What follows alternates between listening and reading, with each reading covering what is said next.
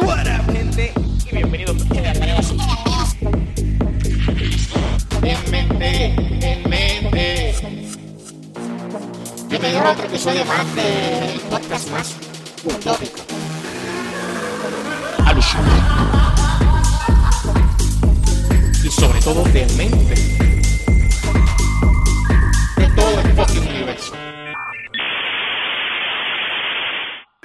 What gente? Y bienvenidos a De Mente en Mente con tu host semi favorito, CJ, este servidor.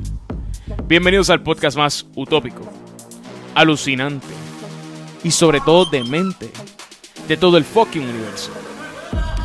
Quiero recordarles que este podcast es traído a ustedes por Marea en Río Piedras. Esta gente tiene los mejores productos, la mejor calidad y los mejores precios. Hacen hasta delivery, así que búscalo en sus redes sociales, en su página web y ahí está su número de teléfono para que se comuniquen con ellos y les den saber lo que quieren y se pongan adelante con esta gente. Lo otro que les quiero decir es que muchísimas gracias a todos, ¿verdad? Este año ha sido bien difícil, eh, ha sido bien retante para muchísimas personas. Eh, tenemos que ser bien agradecidos aquí pues, por el apoyo que hemos recibido. Eh, no se olviden de suscribirse a este canal, no se olviden de darle like, darle a la campanita para que te lleguen esas notificaciones y estén pendientes a este contenido. Y ahora estamos en formato audio también por ahí, así que eh, vienen cositas muy buenas este año. Eh, hoy estamos sentados aquí con un empresario eh, que realmente pues su carrera comienza como artista, como músico, pero se ha tomado, ¿verdad? Ha tomado su carrera y le ha dado varios giros a, lo empresarial. Tipo tiene un sinnúmero de experiencias y mucho conocimiento de la música. Él es DJ, eh, es pieza clave de esa, de esa escena aquí en Puerto Rico.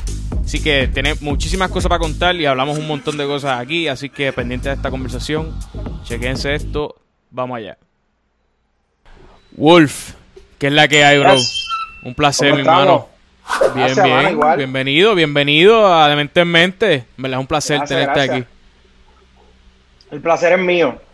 Perfect. Mira, El placer es mío. este. Ahorita estábamos hablando, hablamos un ratito, un ratito nada más. Y, y de par de cositas. Este. Pero quiero que quiero, quiero hablar de dónde sale el nombre de, de Wolfskin Riot. O sea, de dónde sale, cuál es la- el, el origen de eso. Exacto. Please. Primero, mano, Ilumina. gracias un millón por, por la invitación. Este, Oh. Estoy viendo lo que están haciendo con el podcast y en verdad me gusta mucho. Se lo recomiendo a todo el mundo que esté viendo el, Gracias. el podcast, que vean los otros que están bastante cool. Este, ¿cómo, cómo yo empiezo y, y de dónde sale el esto? Aquí, aquí hay un DJ pana que se llama Hugh Harry. Este, entonces yo pues siempre hacía cosas con Hugh, con, con Lady Liquid, que es Lord y eso. Y entonces eh, Hugh siempre Wilfred, Wilfred. Y después eh, me empezó como a decir como Red Wolf y después era como Wolf y ya teníamos esa onda así como de lobo. Entonces yo realmente, eh, que eso lo podemos, estamos hablando un poquito de eso, eso podemos hablar después un poquito más del, de, la, de, de la trayectoria, de cómo llego a, a pasar a, a Yeah. trabajar música electrónica y DJ y eso. Pero cuando yo estoy en esa transición de lo que era más banda, más música, guitarra, este, música instrumental y cosas así, a lo que era ya produ- eh, DJ, producer, ese, esa- ese flow, pues empiezo a buscar nombres como que de esto. So, mi nombre de pila es Wilfredo Carrasquillo Rivera, so WCR. Entonces, ¿qué pasa? Yo estaba viendo en ese momento en Inglaterra, me acuerdo, habían eh, matado a un muchacho negro en Inglaterra y se había formado la de San Quintín en Inglaterra. Me acuerdo que en Londres habían cerrado un montón de, de calles, la ciudad estaba en llamas, era como que un, un revolú. Esto fue como 2011, 2012, más o menos por ahí. Y entonces ahí es que yo estoy viendo un poco de, de ese footage de lo que estaba pasando y, y veía como la gente, como los riots que estaban pasando y viendo como, qué sé yo, los, los policías andaban como con unos escudos, era como un, tú sabes, era como un campo de batalla, whatever. este, Ajá, ajá. Y, y, pues me empezó esto como lo de, lo de, lo de los lobos. Este, sabes que había una película que era Werewolf in Paris, Es, también Ajá. está Werewolves in, in London, In London. whatever. Ajá. Exacto, que, que de ahí fue como que me empezó a como que el nombre de, primero que fueran mis iniciales, WCR, y pues ahí salió lo de, lo de Wolves Can Riot, como quien dice, ok, los, Nice. lobos, los, lobos, los lobos pueden hacer motín. Ya lo que fucking original. So, ya, eso fue como que parte, inclusive en Yeah. uno de los videos, en el video que yo tengo de, de Revolt, saco un poco de eso. Ese video que saqué de, eso fue con la MMXVAC, que es una, una disquera de, de bass music de Boston, Eh, que han sido de las pocas disqueras, aparte de, las de las que yo, pues las mías, que he sacado música con ellos.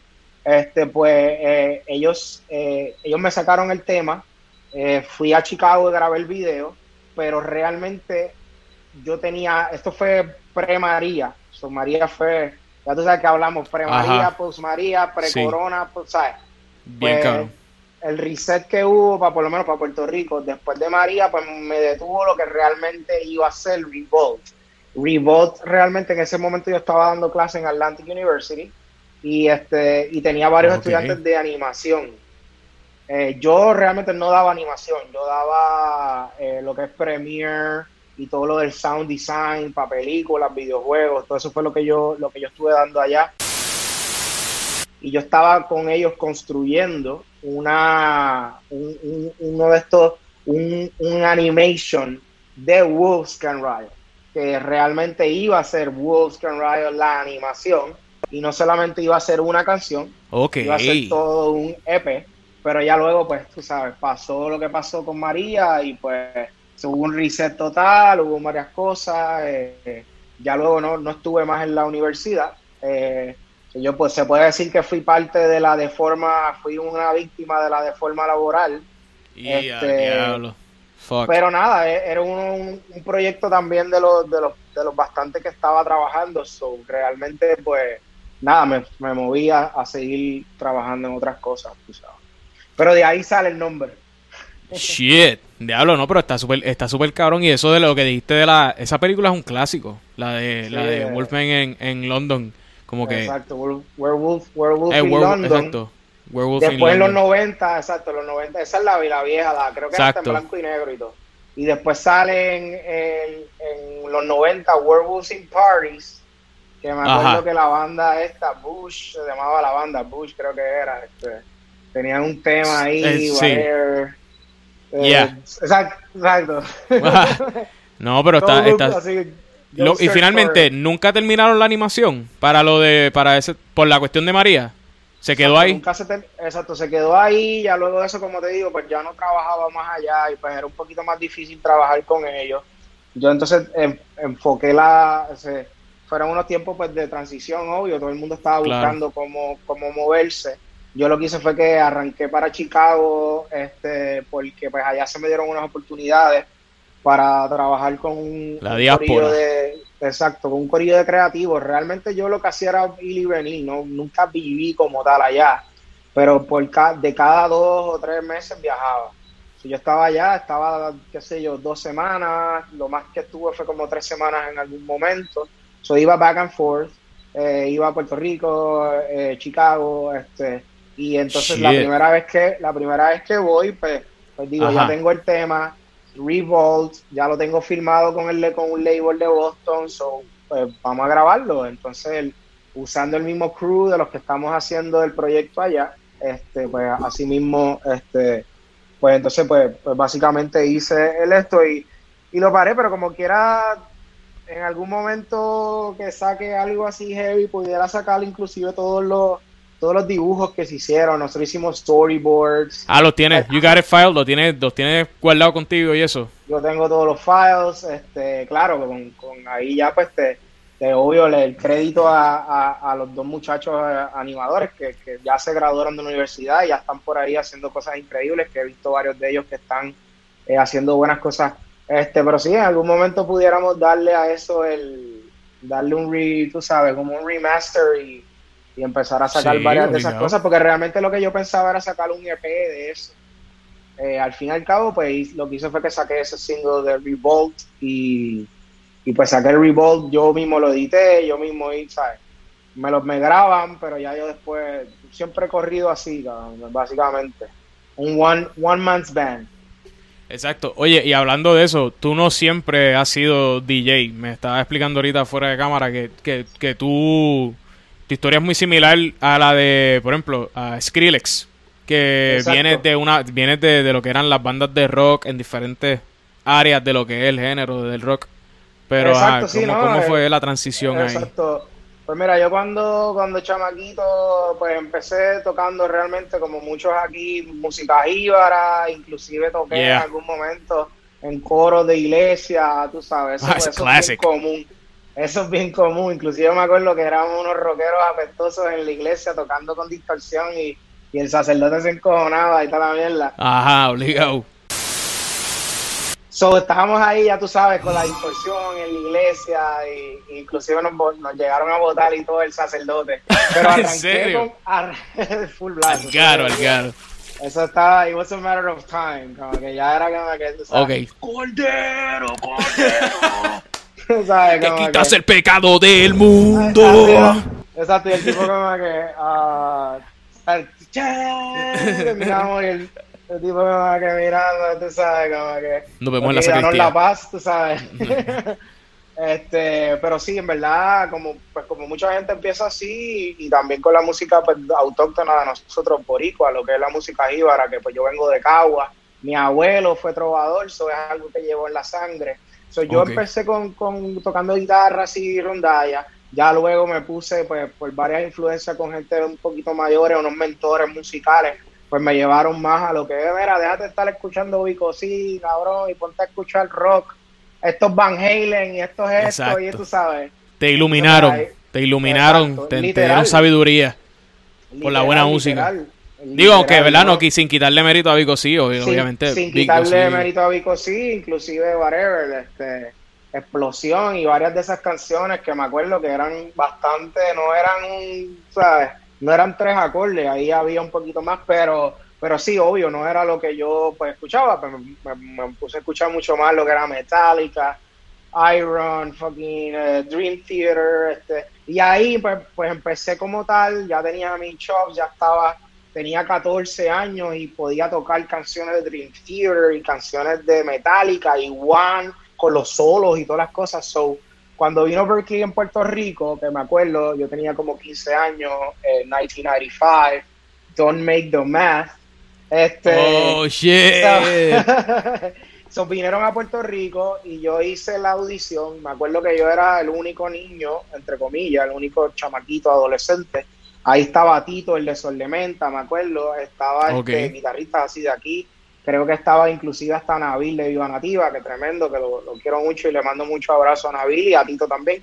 Este, y, Saludos. con ellos, con, me veían ahí, entonces yo pasé esas, este, esas audiciones tocando como una, una versión de erotomanía, que era como algo de... ¿En serio? Pero con 2-5, haciendo como medio jazz, y yo no sabía mucho jazz, pero antes de yo ir a la... Esas semanas estuve ahí ah, fajado, este, siempre he tratado de, que si voy a, una reunión o voy a algo, trato de empaparme lo más para uno llegar un poquito más de esto. Siempre, obvio, es importante escuchar, pero es importante también que uno vaya preparadito. Son nada, llegué, pasé la audición, 15 años, aquí en Puerto Rico, este, estaba con, con, gente mayor para ese tiempo, pues yo estaba en high school todavía. Este, cuando me graduó de high school, pues yo pues yo tenía mi banda de high school, este, tocábamos en los, en los talent shows, whatever, tú sabes. Ya llevaba eso que si enanitos verdes, que si todos los Ya la clásica, enanitos verdes, obligado. Ya tú sabes. Este, todo, todo, eh, lamento boliviano para abajo. Sí. Diablo. Pero qué brutal. Seca, los, los Rodríguez, cabrón, pues bandas que en ese momento lo que había era el rock latino, obvio, eh, qué sé yo, los fabulosos Cadillacs, cabrón, habían bandas de, tú sabes, el Tri de México, este, Soda Stereo, este, obvio, esas eran bandas que... Hacho, yo lo sufría, Gustavo, by the way, haciendo un super paréntesis, yo sé que esto es súper random. Gustavo inclusive en un momento se fue a hacer electrónica y yo, yo tengo una anécdota de eso, es medio weird, pero en Boston, eh, te, cuento, voy, voy por ahí, voy por sí, dale, pero realmente nada, para hacer el cuento largo corto Ajá. Eh, cuando me graduó de high school, eh, pues gracias a Dios me aceptaron en Berkeley College of Music. Yo tenía, ahí tenía 17 para 18, yo cumplo en octubre. So, tú sabes que cuando terminas en mayo, tú todavía, hay gente que si cumples en, en, en octubre o noviembre, todavía no has cumplido los 18 y ya estás en college. So, yo me fui para Boston y ya, claro, unos chamaquitos cagados. Para ese tiempo yo tenía pues, el pelo bastante larguito. Después fue que me dejé el pelo largo, bucles y toda la mierda. Ok, ok, yeah. Este. So, 17 años, gordo, uno puertorriqueño, tú sabes, allá, con los más duros del, del planeta, whatever, uno asustado allá y uno viene con su guitarra y qué sé yo. Yo tenía, me acuerdo, una gem, una, una gem de la de Steve Vai, esa era como que mi, Oh, una de shit. mis primeras guitarras, la, la que tenía como el, el mango. Ajá, De hecho, ajá. que cuando Steve Vai vino a Puerto Rico, la usó para tocar en Villa Music, en lo que era Villa, Villa Music, que, le, que aquí le decían, le decían Villa Pillo, pero whatever. Eso es otro podcast. Exacto. Entonces, entonces, este, pues aparentemente él la usó para hacer el soundcheck y pues yo compré eso. Eso fue lo que me dijo a mí el que me la vendió en Villa Music.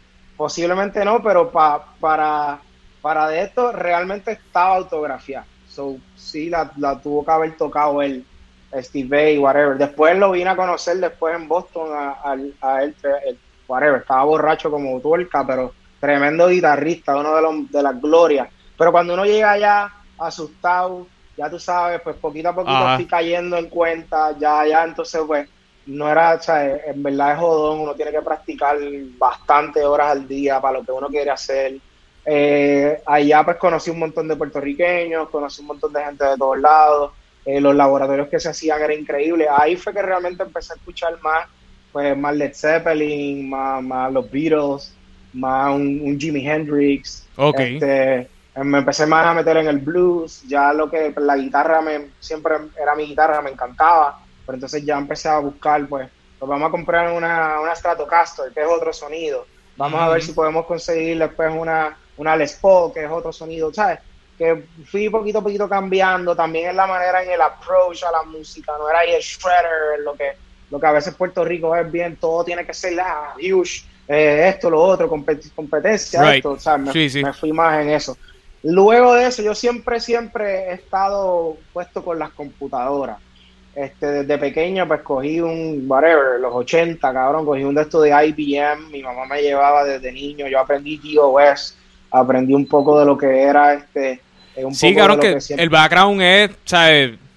Bastante. Que- que ba- sí- el conocimiento sí. es vasto. Claro que cuando termino de Berkeley, ya yo pelo largo, me voy para España, me voy a Madrid. Estuve en Madrid viviendo un año, en Vicálvaro. Así que saludo al corillo de Vicálvaro, al corillo de Madrid, que nos están escuchando Saludos. aquí a través de, de Mente en Mente. Yeah. Este, que vi, vi por ahí que, que entrevistaste a un capitán italiano, eso estuvo bueno, esa es Sí. de, lo- de tu- la primera, ¿verdad? Del- Yeah, el primero, el primero, Simón, el capitán Simón Patalano, hecho, en verdad, tremenda, tremendo pana, tremenda conversación que tuvimos, fue directamente desde Italia. Eh, hablamos de un par de cosas bien locas. Ahora, yo creo que hablamos hasta de carbon dating y todo en esa conversación. vi- O sea, vivo vía satélite. Una loquera, una loquera. O sea, quedó, quedó, quedó super nice. Y de España tuvimos también a un chamaco, este, un rapero que Ah, un estaba muchacho de, claro, que también Sí, de Vince Cortés. urbana. Bien Ese chévere. vi también. bien Exacto, chévere. ese, eh, vi, vi un pedazo de la de esto, me acuerdo que lo que me gustó que el, el muchacho bien humilde, ¿sabes? Hablando Sí. de cómo orgánicamente, todo eso, eso tremendo, tremendo. este Pero nada, ye- ye- voy saliendo, eh, tenía una banda, Bodega Sónica, con unos muchachos de Panamá y un muchacho de Maine, de Estados Unidos.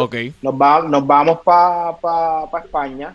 Allá tocamos en Italia, teníamos nuestro, nuestro hub era en Madrid, eh, creo que fuimos a Portugal también y viajamos va- varias de estos, eh, tocamos mucho en Madrid, era, era full, era como un, como un fabuloso Cadillac, pero cuando eran montunos y cosas, era de verdad montunos con el Claro. caribeño, yo tocaba un poquito más de esto. Con el con esa banda bodega sónica yo los traigo a Puerto Rico de Madrid allá tocamos hicimos pero siempre estuvimos sabes siempre éramos todos de América sabes de América al continente obvio. Este, Claro. y pues entonces volvimos para Puerto Rico yo me los traje a ellos para Puerto Rico acá empezamos a tocar Eh, acá empezamos a, a tocar con una banda que si quizás no sabes del- de esto pero se llamaba Bayanga Entonces, He escuchado de la banda. el que conoce Bayanga, y si sabes quiénes son Bayanga, realmente era Calle 13 con otro cantante. Eh, Bayanga Right. era, era Eduardo Oh, Cabra. Yeah, exacto. Era Eduardo Cabra con otra. Ahí yo conocí a Eduardo Cabra. De hecho, el, guitar, la guitar, el guitarrista de Vamos a portarnos mal, pues yo le grabé las guitarras a Eduardo, a Calle 13, a los dos. Y de hecho, a la, a la ex esposa de Eduardo, la cubana, también yo grabé varios de los temas del disco de ella. Ok. También, ¿sabes que Colaboré con Calle 13, inclusive. Diablo, loco, pero tú estas Ellos- colaboraciones. tú estas- Ellos a mí me habían. No, ¿cuántos años tú tienes? realmente- 40 años.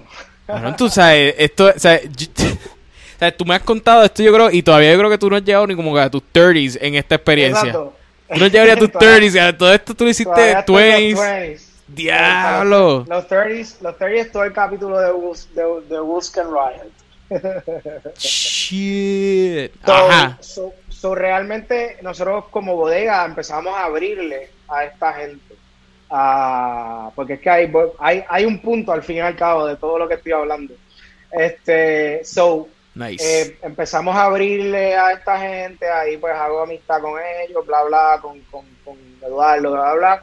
Entonces, yo sigo mi, mi trayecto trabajando con, con Bodega Sónica. Llega un momento en que Bodega Sónica se rompe porque los panameños, uno de ellos, pues se le murió la abuela, son, son de familias de un poquito, ¿sabes? Son familias pudientes de Panamá que tienen una de estos whatever, el papá quería que estuviera en el país, whatever, la abuela le había dejado una edad. Eh, si vas a buscar artistas panameños, puedes buscar a Cienfue. Ese artista panameño se llama Cienfue, ese, era, ese es Camilo Navarro, era el cantante de Bodega Sónica.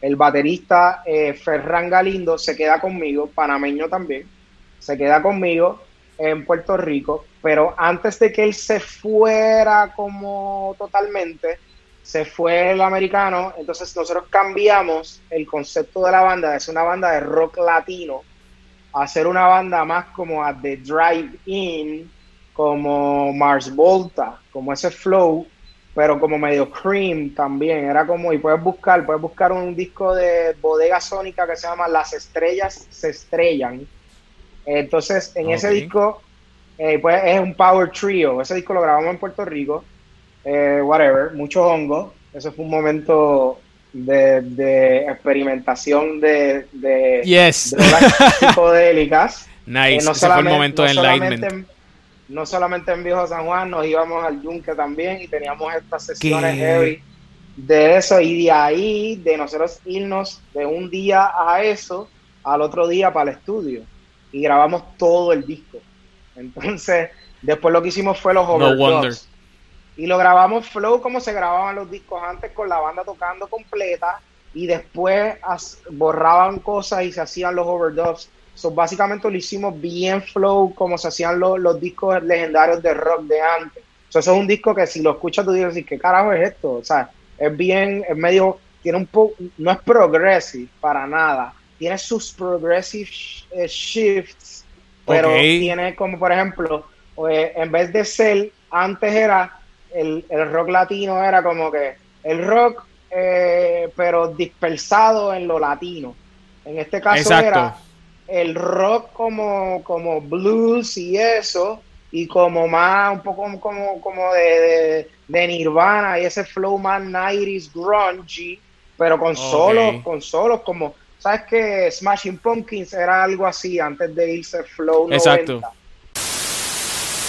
So, eh, so era básicamente un flow como lo que era Smashing Pumpkins, así que tenía los solos y todo, pero con base latino, en español, con, con lo, por ejemplo, yo hacía, yo tengo una que se llama Huracán, que fue una de las que yo compuse completamente.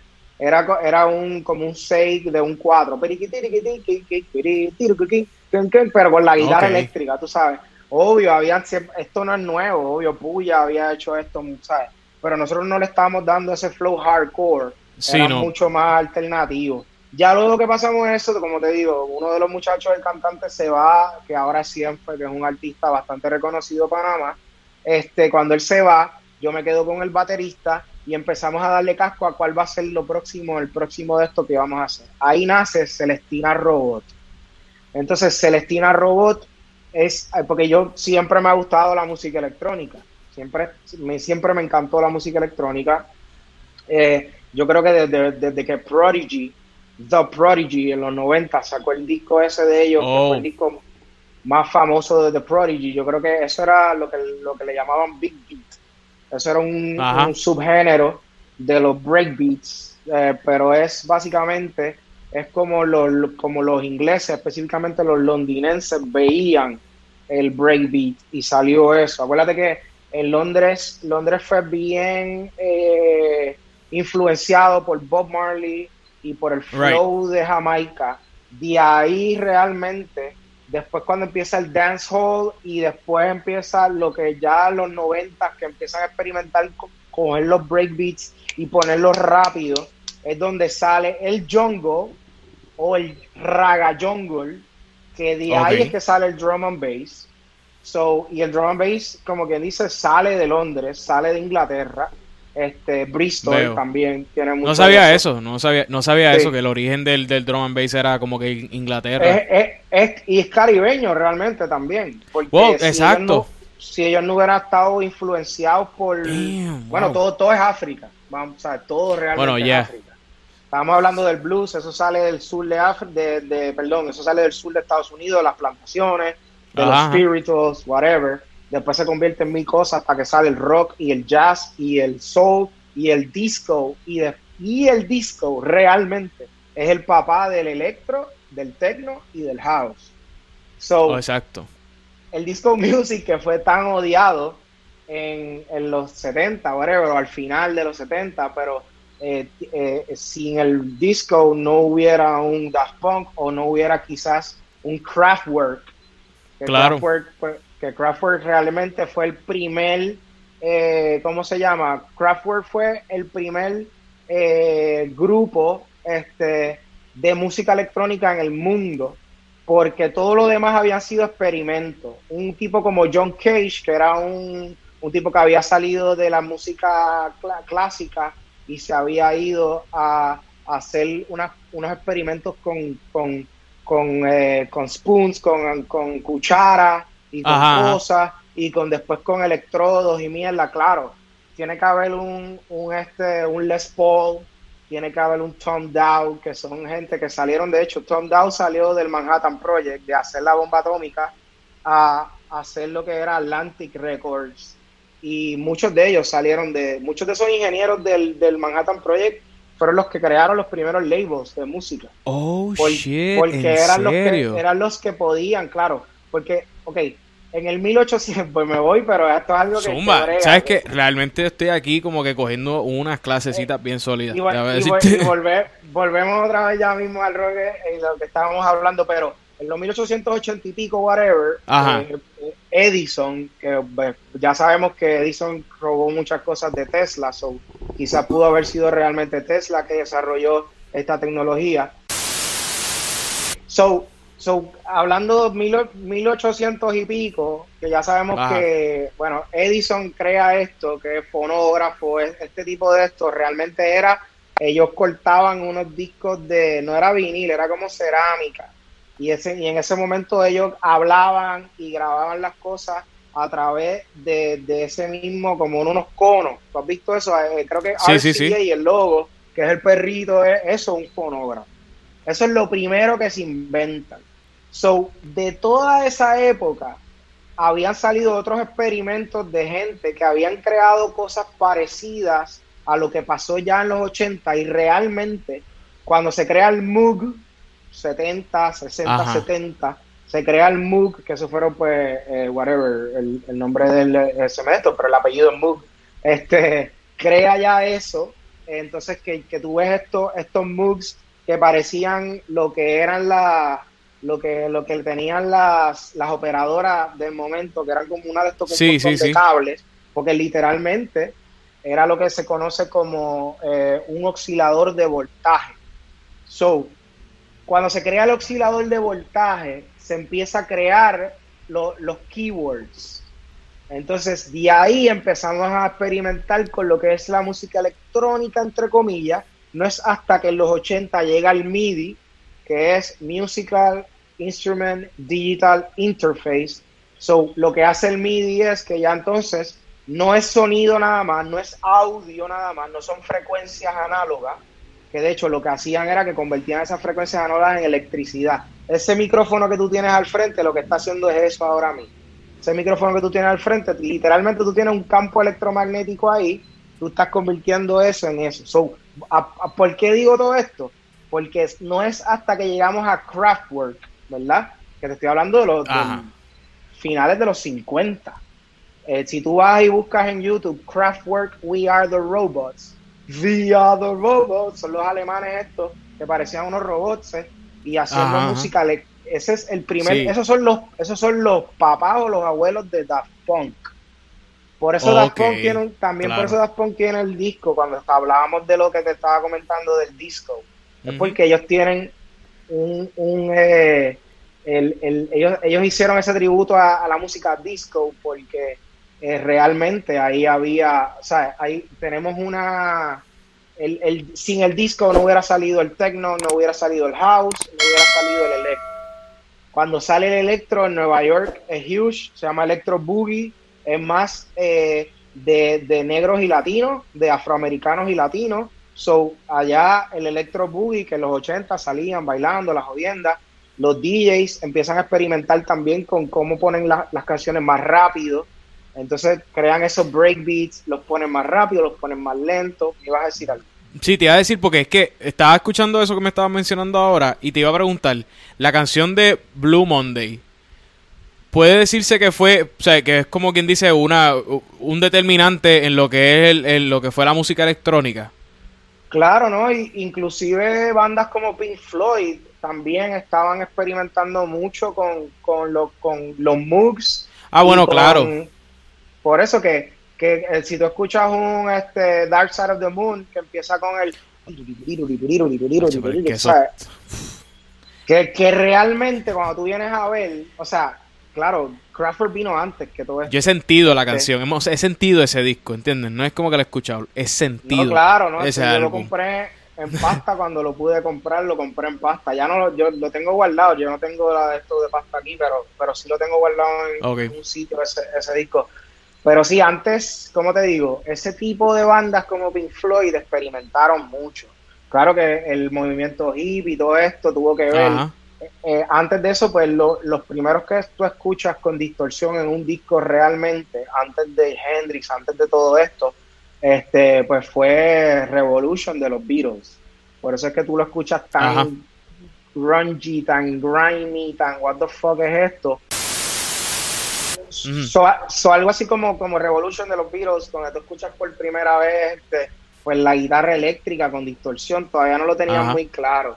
Inclusive hasta cuando Jimi Hendrix brega con, con las distorsiones que tiene la, los cabinets atrás en, en, Woodstock y en Isle of Right, que es uno de los shows de esos de él, donde él quema la guitarra y toda esta mierda. Ahí él le dice, watch your ears, porque realmente esta tecnología nunca la habían sacado, aparte de ellos, oh, y Led Zeppelin, y The Who, y bandas así, ¿sabes? esos cabinets de Marshalls So, los ingleses tienen mucho que ver, los alemanes tienen mucho que ver. So, el primer grupo de música electrónica se podría decir que fueron Kraftwerk alemán. So, para mí, todo eso fueron influencias.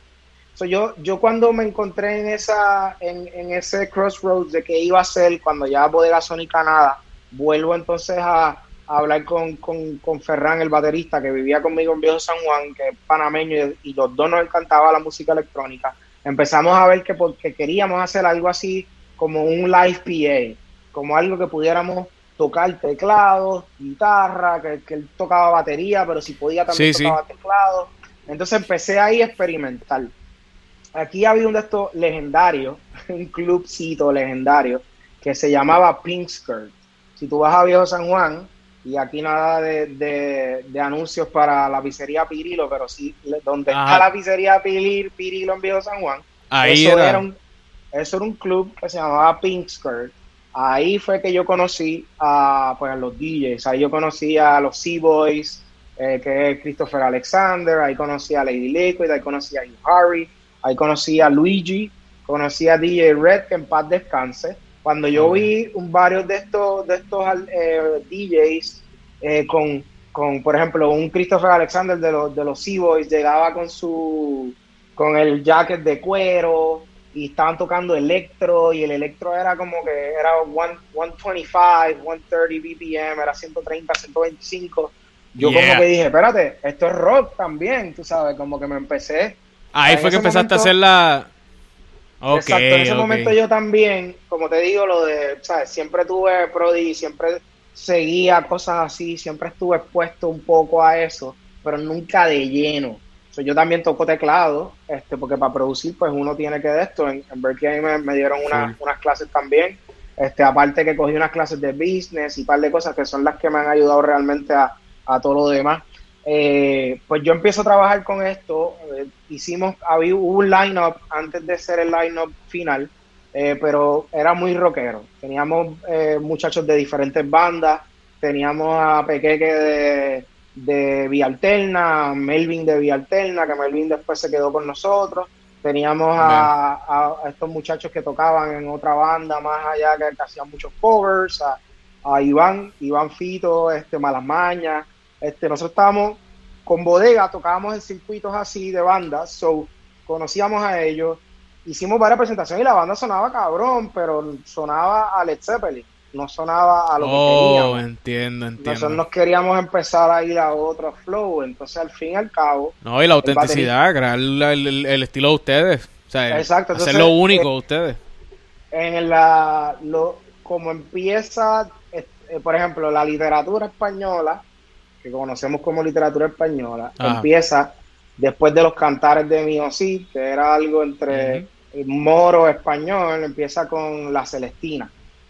Entonces, eh, de ahí sale el nombre de Celestina Robot, porque estábamos en un flow como la Celestina, era el principio de esto, whatever, pero Robot, so Celestina era el rock y Robot era la electrónica. Y eso era lo que decíamos y era siempre estos nombres buenos que me... Que me... pero está súper cabrón, está está súper como que bien pensado ese nombre. rebuscadito, rebuscadito. Ah, bien rebuscadito ahí, es una pichadera full que en las entrevistas era, ¿y de dónde sale el nombre de Celestina? Uh, let me tell you about it. Yo sacaba la pipa, exacto. Exacto. oh, let me tell you. O sea, let me tell you about this. exacto. So, en todas las, tú sabes que en todas las entrevistas te me preguntaban ahí por el nombre y yo ahí sacaba la pipa ahí. let me tell you about this, qué sé yo, este pero pero ya luego el baterista pues igual que el cantante pues no son Puerto no eran de Puerto Rico tampoco pues tenían su, su residencia en Estados Unidos o se tenían que ir eventualmente a, su país que era Panamá eh, cuando se va el esto pues como era algo que ya era algo que yo había empezado él me dijo mira tranquilo síguelo porque es que yo te voy a decir sabes algo que, no podemos tú sabes exacto. Yo yo arranco con Celestina Robot arranco a trabajar, me acuerdo con un, chamaco que se llama Enzo Diterlizzi, que es un boricua, pero su papá italiano, whatever, su papá italiano, pero vivía allá en Puerto Rico, de, eran de Bayamón, whatever. Y empecé a, mezclar, eh, a conectar muchos teclados a la vez y hacer experimentos. Yo tenía mi estudio en Viejo San Juan y hacer experimentos de música electrónica, pero con, con consecuencias y cómo yo puedo, ¿sabes? inclusive cuando hablé pues con, Eduardo Cabra de Calle 3, inclusive me dijo, diablo cabrón, así mismo es que yo quiero tirar el show, qué sé yo, como que eh, ellos habían hecho algo con Nelly Furtado en ese momento, creo que estaban, sabían, ese es el principio de Calle 13. Este, y me dijo, así es que lo están corriendo ellos, whatever. So, lo que yo hice con Celestina fue que me dio la oportunidad. Después, pues, aparte de eso, pues traímos a Lady Liquid, que, que es una DJ, DJ Lady Liquid, que es una de las DJs aquí más prominentes yo pues empecé a trabajar con ella, yo era su manejador también en, un momento, so, la empecé a trabajar también. Claro, ya tú, ya tú tenías el conocimiento también de lo del business que habías cogido en Berkeley, toda la cuestión. Y, pues como hablamos antes de, empezar la entrevista, los, los, DJs antes pues realmente, ahora mucho más por, por, esto, pero en el momento en que yo arranqué los DJs no eran, no estaban organizados, no había visuales, los DJs, los DJs de Puerto Rico. Este, no, no había un montón de, de un andamiaje este, que yo entendía que pues por mis experiencias pues yo podía ayudar con eso y fui montando. Lady fue una de las primeras, este, trabajé con varios otros artistas, pero con Lady pues también era la cantante del grupo, ella realmente no era una super cantante, pero escribía increíble, entonces nos fuimos más a un flow como yeah, yeah, yeahs, como una onda más medio ponco, pero con, con electrónica, y si tú buscas Celestina Robot, hay un show completo en Viejo San Juan por ahí, yo lo que hacía era, yo le daba play y corría el show entero, o sea, yo lo que le dije a ellos fue, yo quiero que la banda sea, es un live PA, pero yo quiero que corra el show como si estuvieras viendo un DJ de música electrónica. un DJ no para, un DJ mixea las canciones. So, luego que hicimos todo el disco, yo me senté a producir el, el show completo.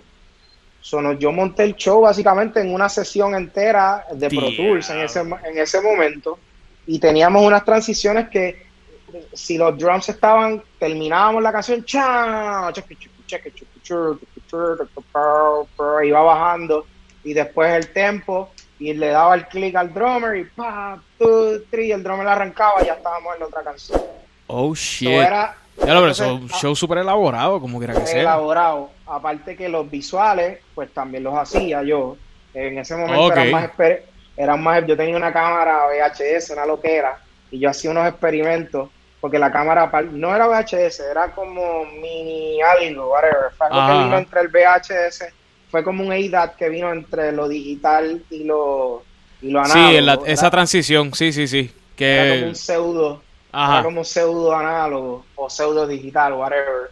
Y lo que yo hacía era que realmente lo conectaba a la computadora y hacía los túneles estos cuando uno pone la cámara al frente a la jodienda o sea, que tú, cuando tú pones la cámara frente a lo mismo que está dando, se hace como un feedback, de, pero de luz, sí, un viaje. Y yo le ponía cosas adentro y hacía un montón de veladas, calidoscopios y una jodienda, como, como si fueran unos visuales, pero era realmente, ¿sabes? Algo así. exactamente, exacto así, fractales. So, so, sí, eran como, como unos fractales naturales, una lo que era nada. La cuestión es que yo usaba esos visuales y entonces el lo que yo quería era que todo estuviera ahí, fuera super Hollywood. O sea, yo lo que hacía era, hay maneras de hacerlo ahora más fáciles, eh, pero fue algo que yo volví a utilizar cuando Wolfskin Riot, eh, que yo lo que hacía era que tenía un countdown gigante. Eh, cuando tú veías un show mío, salía 5, y la, la gente lo decía, y después le daba play, y básicamente hacía lo mismo. Celestina le daba play y corría el show. Obvio que no lo hacía como DJ.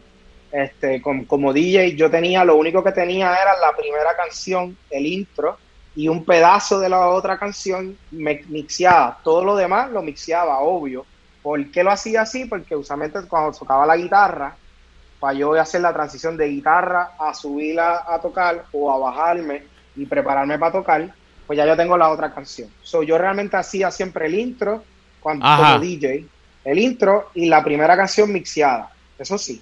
Este, para eso, poder. Eso de tu tocar con la guitarra está tan cabrón. O sea, yo me puse a ver videos de eso los otros días, que estábamos hablando ahorita fuera de cámara, y en verdad fue, ¿sabes? Fue, ¿sabes? Mind blowing, mind blowing. Y, y, y el crowd control que tú tenías. Está, o sea, además del simple hecho de que obviamente, ok, sí, estás jogueando, estás allá arriba, todo el mundo está bailando, todo el mundo está hypeado, pero tú te paraste allá arriba, guitarra en mano, y como que bueno, yo, o sea, yo, me, yo no, yo no, no he tenido la oportunidad de verlo en vivo, pero me sentí cabrón viendo el video. O sea, como que. El de producción sí lo vio, el de producción sí estaba ahí en vivo. Estoy envidioso, estoy bien envidioso, pero ajá. Exacto. Saludo a Angelito ahí que está, tú sabes. Este. Ya tú sabes.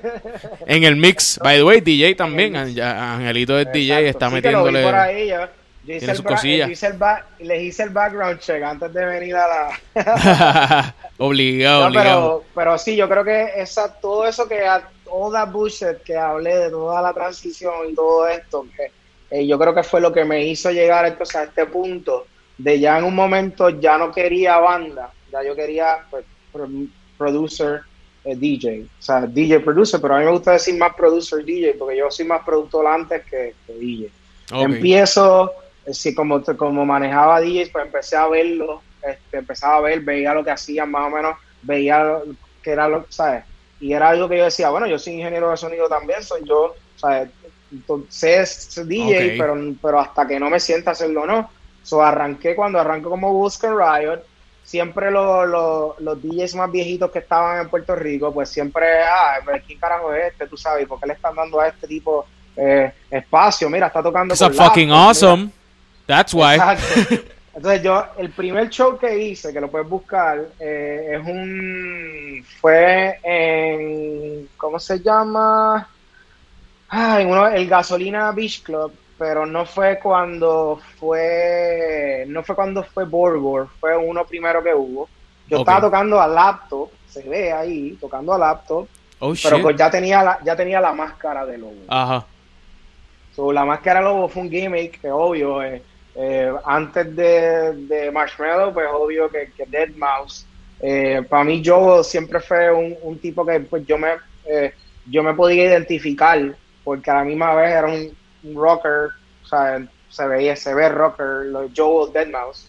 Este, Sí. siempre lo vi que, que era más así como electro, techno, como que yo vine más de ese techno, electro flow, ya después fui, fui poquito a poquito metiéndome más en el bass music, siempre me ha gustado lo pesado, este, me gusta de todo que sea bueno, viste, pero, pero de ahí pues entonces ya pues yo el, con el gimmick de la máscara, este, pues lo- el primer ¿Cómo que hiciste, hice fue ¿cómo así. hiciste la máscara, by the way? Te quería preguntar, me da curiosidad. ¿Cómo fue que hiciste No, la máscara o cómo la conseguiste? La, ¿Qué, qué pasó la ahí? máscara realmente la mandé a pedir por internet. Pero, ok, ¿en serio, loco? ¿Qué? La máscara, era- la máscara realmente, lo que pasa es que habían bien pocas. So, la- a mí realmente la máscara sí fue internet, pero realmente lo que me gustó era que era grotesca. Sí. No era, no era algo lindo, tú sabes, era como que creo que, que hacía falta un poco de esa de eso grotesco y como estábamos Ajá. hablando también antes de arrancar, cuando yo empecé a trabajar aquí en Puerto Rico, los DJs eh, locales, ¿no? o sea, los DJs de Puerto Rico no, no llevaban un show, todos eran buenísimos, buenísimos, eh, a veces inclusive más que los que traían de afuera. Este, la mayoría del tiempo era así. Este, eran mucho más, los shows estaban Sí. en cuestión de musicalmente y los mixeos y todo, mucho más cabrón.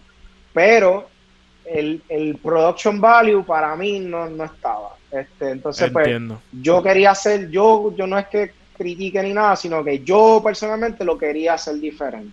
O sea, ya yo llegaba Exacto. ya con un, ya yo llegaba más con un, eh, con un, con un gimmick, la máscara, este, entonces la guitarra, como era algo pues tan, tan, era una parte, y sigue siendo una parte bien importante de, de lo que yo soy también como, pues, como persona, cabrón. eh, estuve desde los 11 Yeah. años tocando guitarra, pues yo, yo dije, pues yo creo que esto es algo que podemos traer.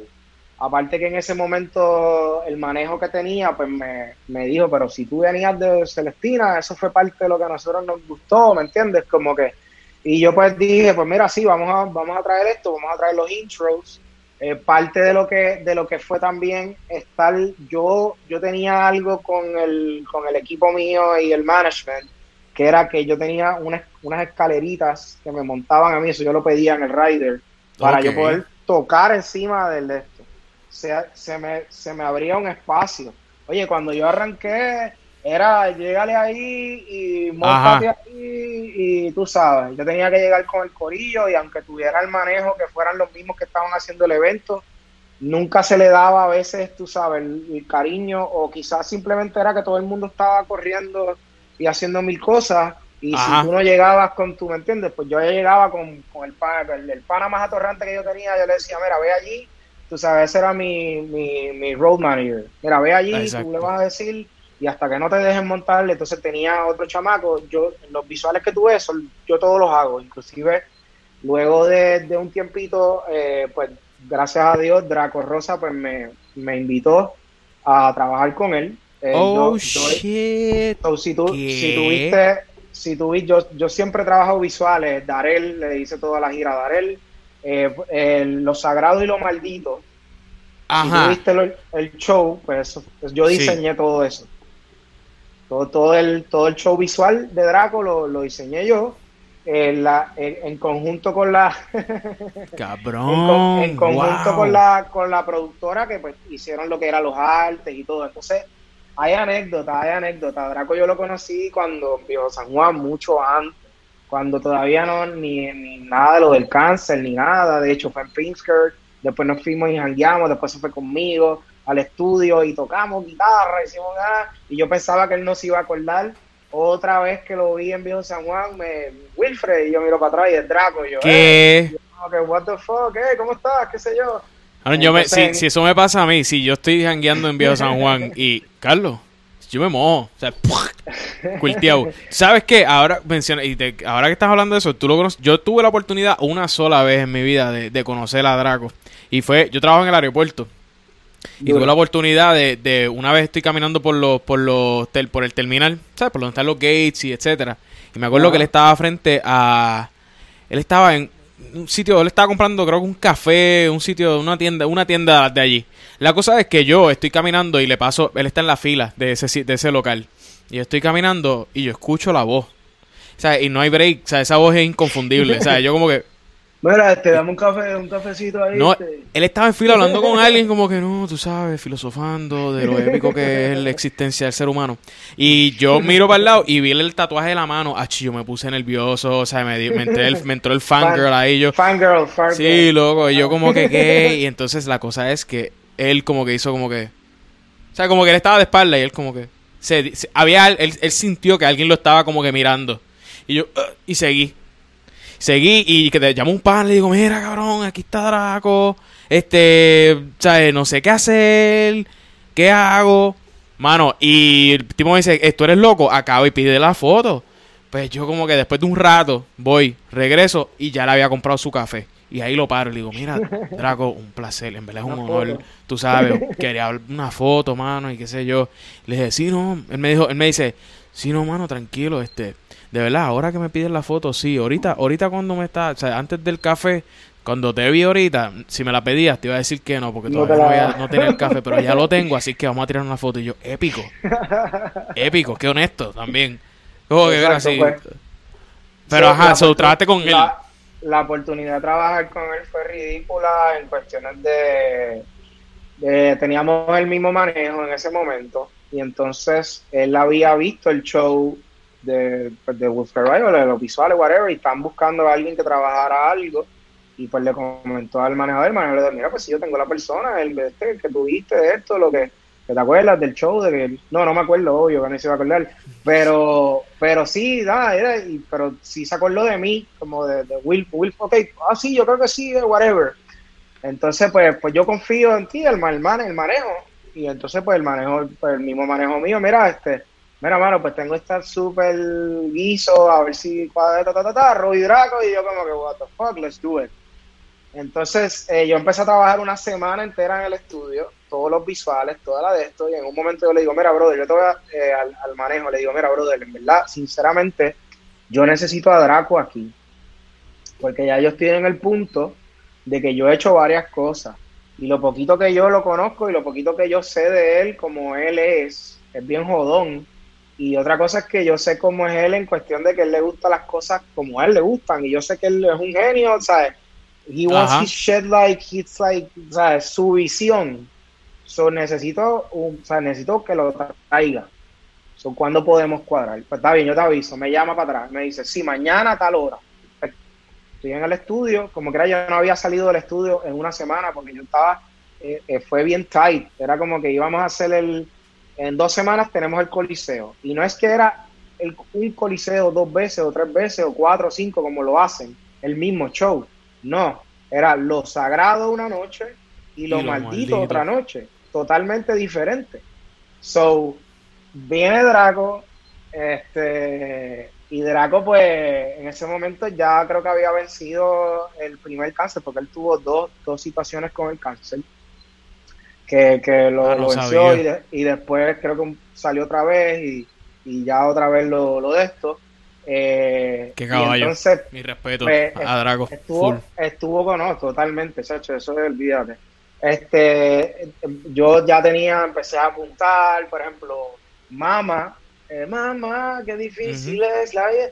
Pues él quería, yo había hecho yo no sé cosa, whatever, un viaje con, y él me dijo, no, boludo, ¿sabes? No, brother, esto es cuando yo surfeaba y yo quiero que sea algo así. Y todo lo que tú vayas a hacer conmigo tiene que tener un poco de, como de, de, de, qué sé yo, cada cosa. Si vas a poner una flor, Will, tú tienes que saber qué flor es esa y por qué tú pusiste. Papi, yo me puse como que más Oh, todavía de mente, en, pues, de mente en mente, nice. más de mente en mente con cómo yo, o sea, todas las cosas ya era, lo buscaba, pero tenía que, y, y tenía que decirle es por esto.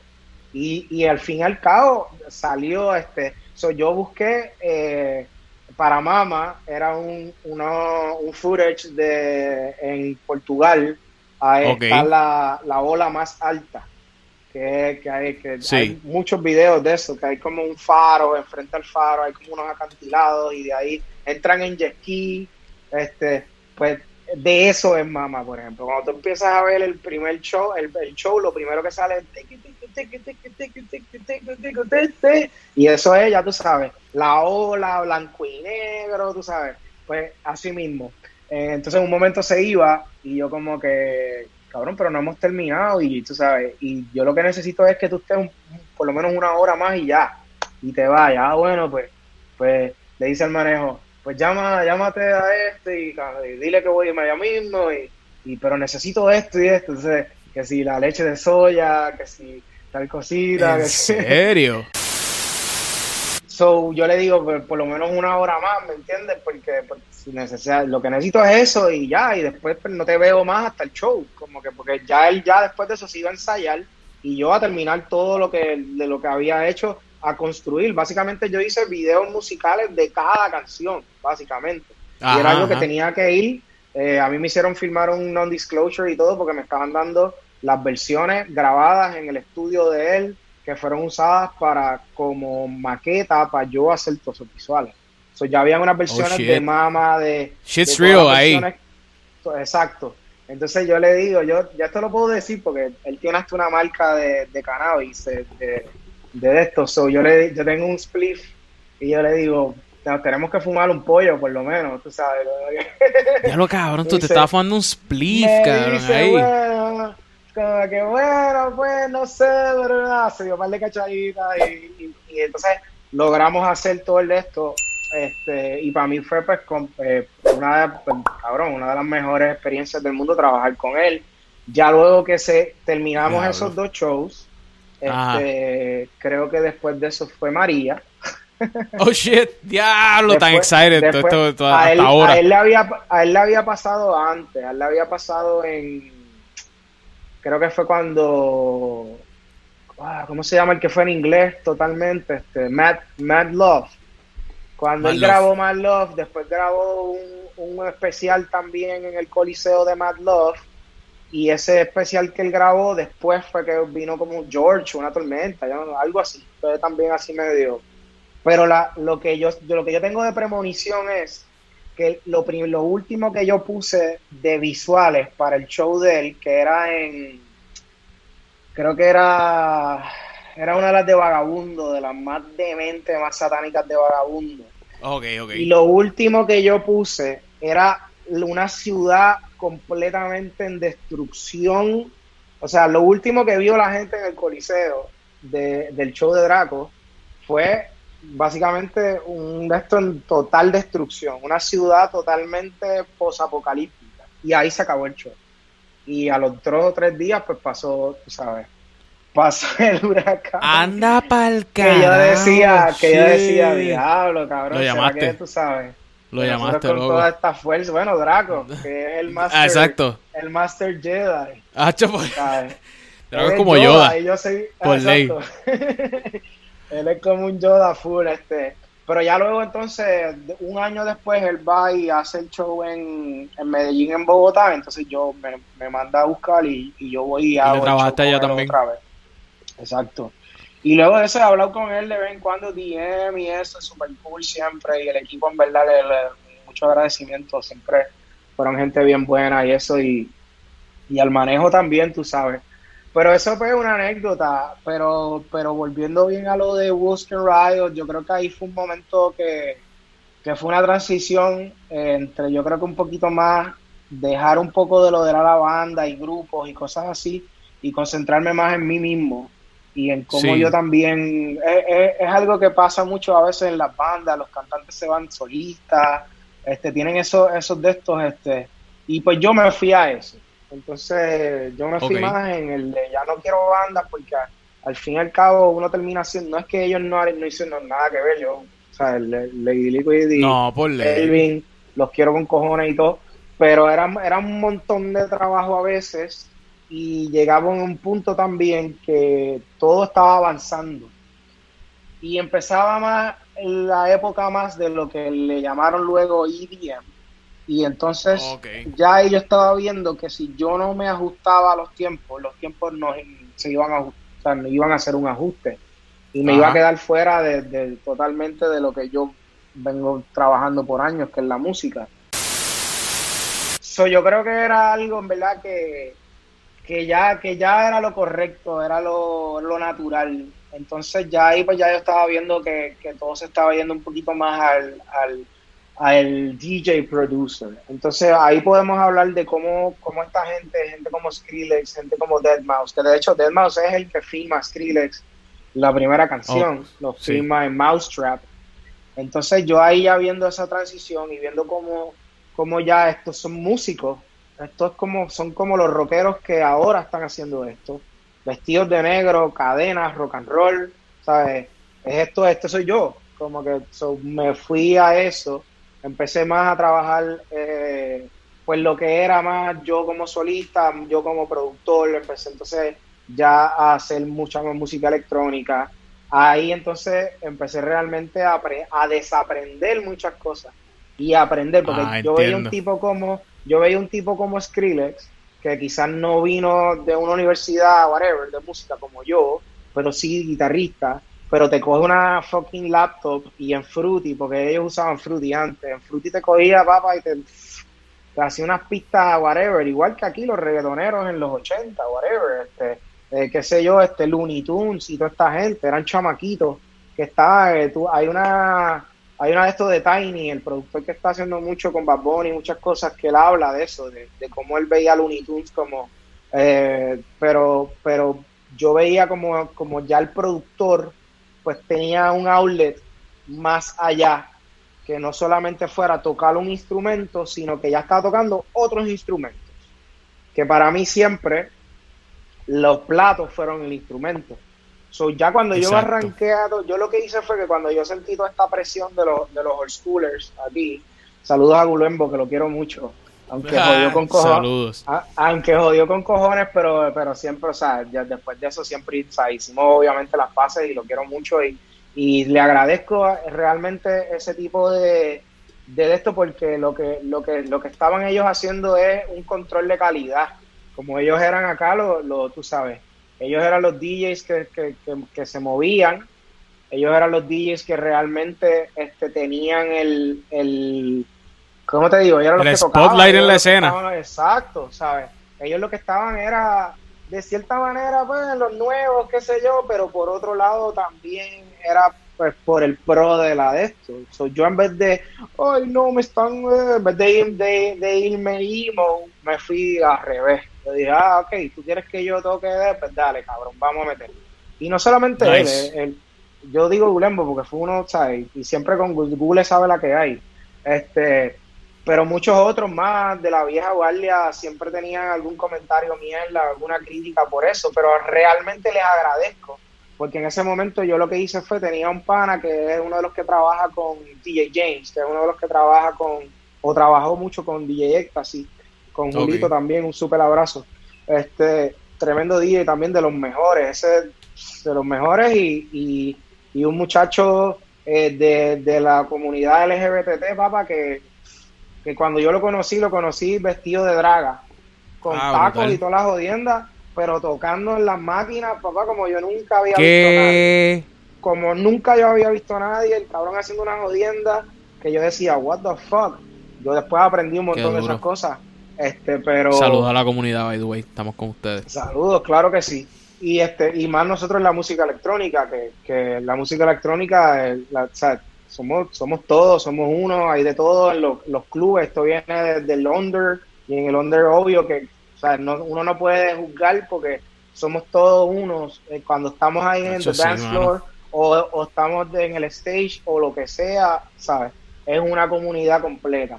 So, cuando yo veo esto, yo digo, pues le digo a James, James, yo te voy a dar unas clases de producción. Tú me das un par de clasecitas de las máquinas y si me puedes prestar las máquinas, eran creo que son, son o las 700 o las 900, este, que son la, la Pioneer, que son Ajá. unas que tenían, tenían unos circulitos rojos y era la primera en usar USBs, pero no es como las de ahora. Eran unas que usaba USB, pero no son como las 2000, que ya habían 2000 en ese momento. Este, y, y en eso yo arranco a aprender. Después, él me dice, mira, las necesito para atrás. Y entonces yo, está bien, no hay problema, qué sé yo, se las devolví. Después agarré otras que eran las 1000, que eran con CD, pero ya tú podías poner Oh, MP3. ok. so yo tenía CDs con un montón. Y ahí es que yo realmente aprendí eh, lo mismo que yo hago la comparación a Sony, Skrillex le pasó lo mismo. Él empieza de productor, de productor hace los, los primeros discos. Eh, cuando empieza a tocar, eh, me acuerdo que, de- ¿cómo se llama este? 12 Planet, que 12 es el 12 Planet. 12 Planet lo, creo que 12 Planet fue el que lo, lo, lo sacó y lo llevó para su estudio y lo pusieron a, a, a- a tocar con las máquinas. Entonces, algo, algo que a mí me mató fue que yo una vez vi a, a ¿cómo, crees, cómo era que se llamaba? Eh, siempre me confundo con CC Top, con la banda, pero es un DJ este, de, los, de los old schoolers que coge lo que, que el tipo eh, escrachea y hace todo el de esto, pero el tipo lo que hace es eh, DJ Q-Tip, Q algo, whatever, un cabrón, uno de los, o sea, de las bestias. Ok. Y él- Sí, no, en verdad yo no estoy muy, muy duro en esa área, pero... yo, lo, pero, ajá. yo lo vi en Puerto Rico eh, cuando pues, se trajo una vez este, y lo vi en Puerto Rico y me explotó la, la mente porque él hizo eh, eh, Seek and Destroy de Metallica. Ah, pero, pero, pero con puros samples y, y cómo él, entonces yo me quedé viendo lo que él estaba haciendo, lo estaba haciendo con una laptop, pero con Cerato, que Ok. Cerato te permite tocar como si fuera este, las máquinas, como si fueran unos vinilos. Entonces, él lo que hacía es lo que se llaman los hot cues. Y yo empecé a hacer eso y después vi que todos los que estaban tocando lo, lo hacían así. Es que tú, tú- yo lo que hago es que le, le tenía ciertos cues dentro de la... A todas estas uno tiene que mixear. Esto no es nada... Sí, sí. O sea, siempre... Yo inclusive una vez me dijeron, ah, que tú tienes el pre-recorder de esto. Y yo, cabrón, cuando quieras sube acá y te sientas ahí a ver el show completo, te pago lo que tú quieras y vienes aquí para que veas lo que yo estoy haciendo.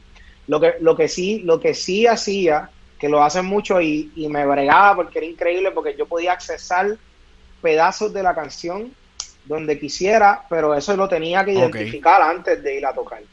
So, cuando tú vas a tocar en, con estas máquinas, hay algo nuevo que, no nuevo, ya tiene ba- bastante añitos, se llama Record Box. Eso no lo tenía antes Pioneer. ¿Y qué pasa? Es, básicamente tienes lo mismo que tienes en, lo, la, en la desktop, pero en tu computadora, pero no para tocarlo, sino para organizar la música.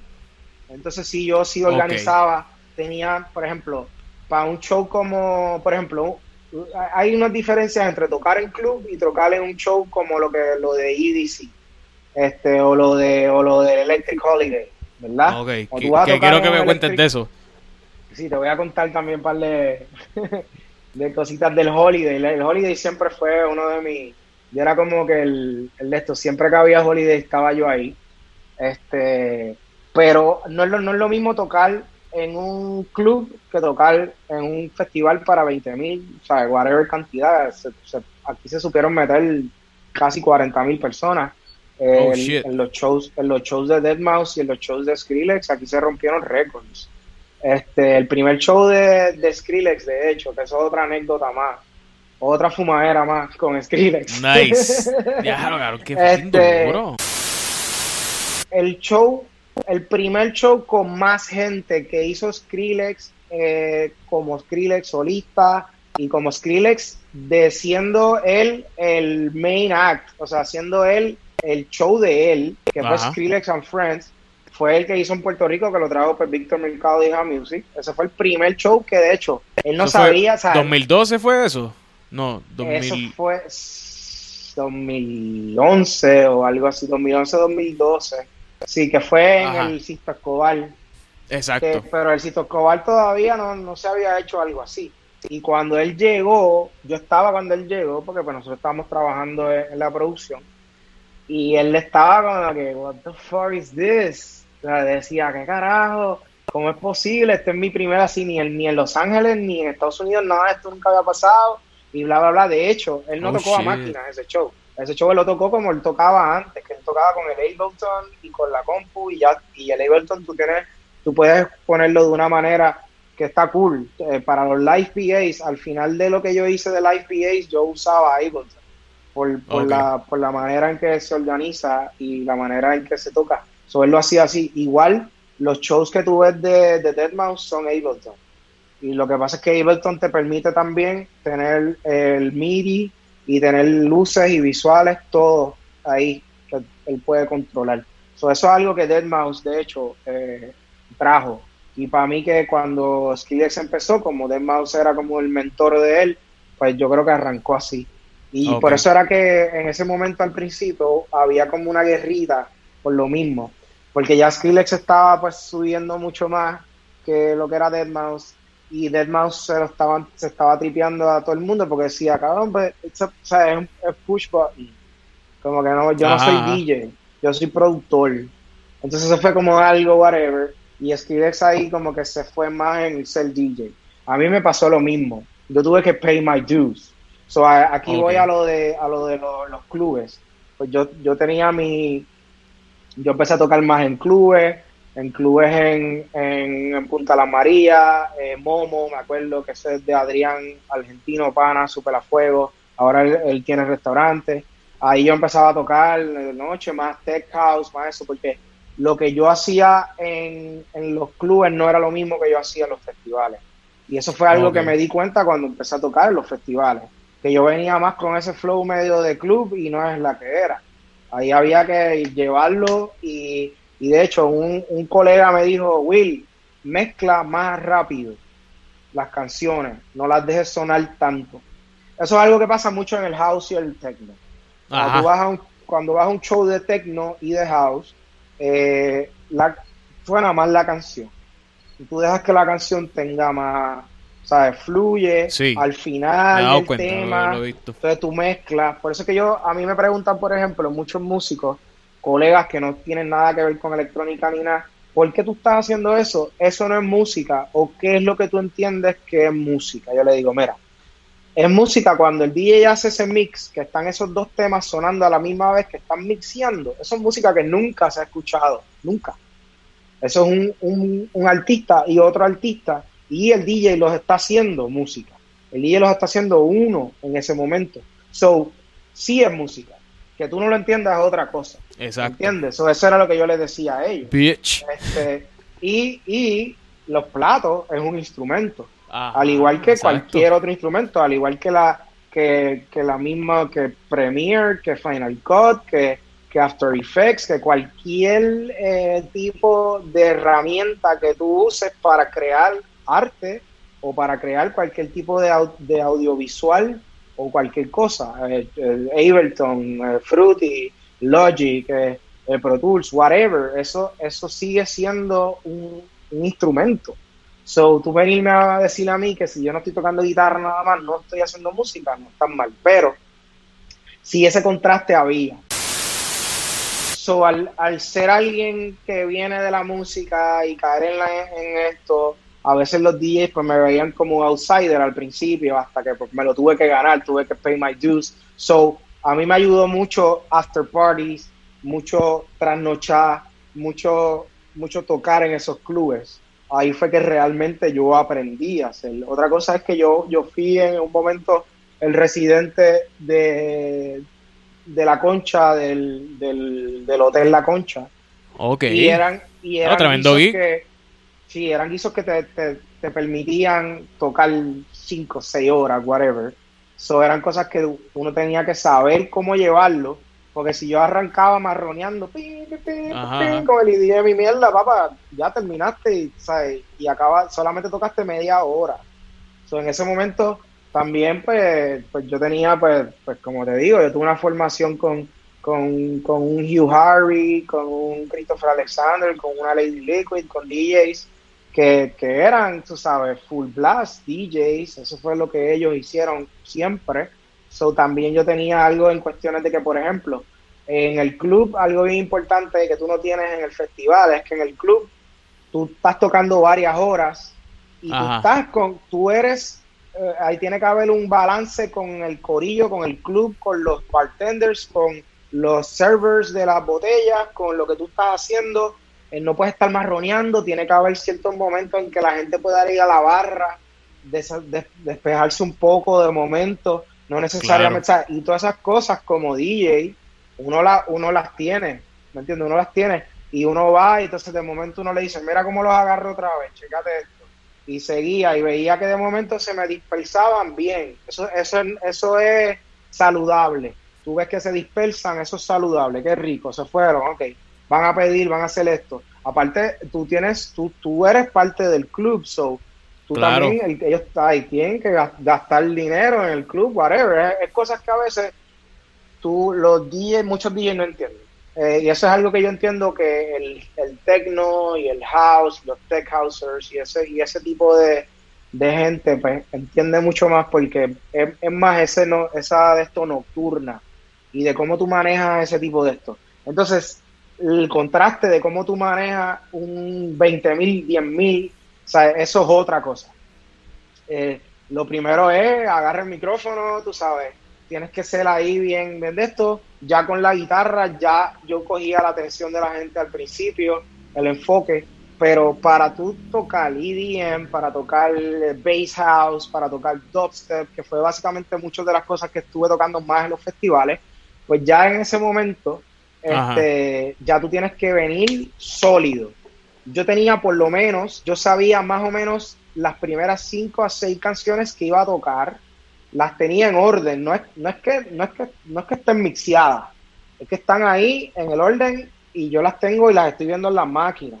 Tengo esta, después viene con esta y esta con esta, pero ya después de eso, yo tenía unos folders para yo ver cómo la gente se comportaban. Si yo veía que no estaban muy puestos para el dubstep, pues me iba un poco más de bass house, ¿sabes? Trataba de esto, pero otra cosa también es rápido, una detrás de otra.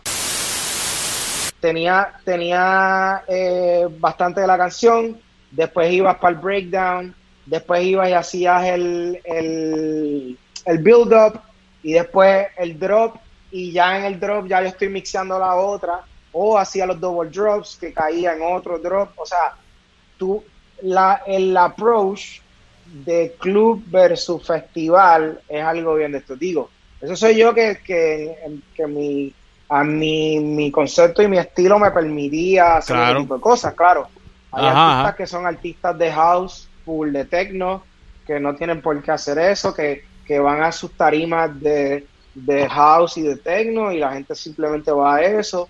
Este, pero realmente lo que yo siempre, mi target siempre fue llevar, tú sabes, que no, que no fuera simplemente un DJ, que fuera un productor, pero que no fuera cualquiera, algo así como lo que es Diplo, que, que puede hacer cualquier tipo de música, ¿me entiendes? Tú abusaste con la tarima del Holiday. ¿Ok?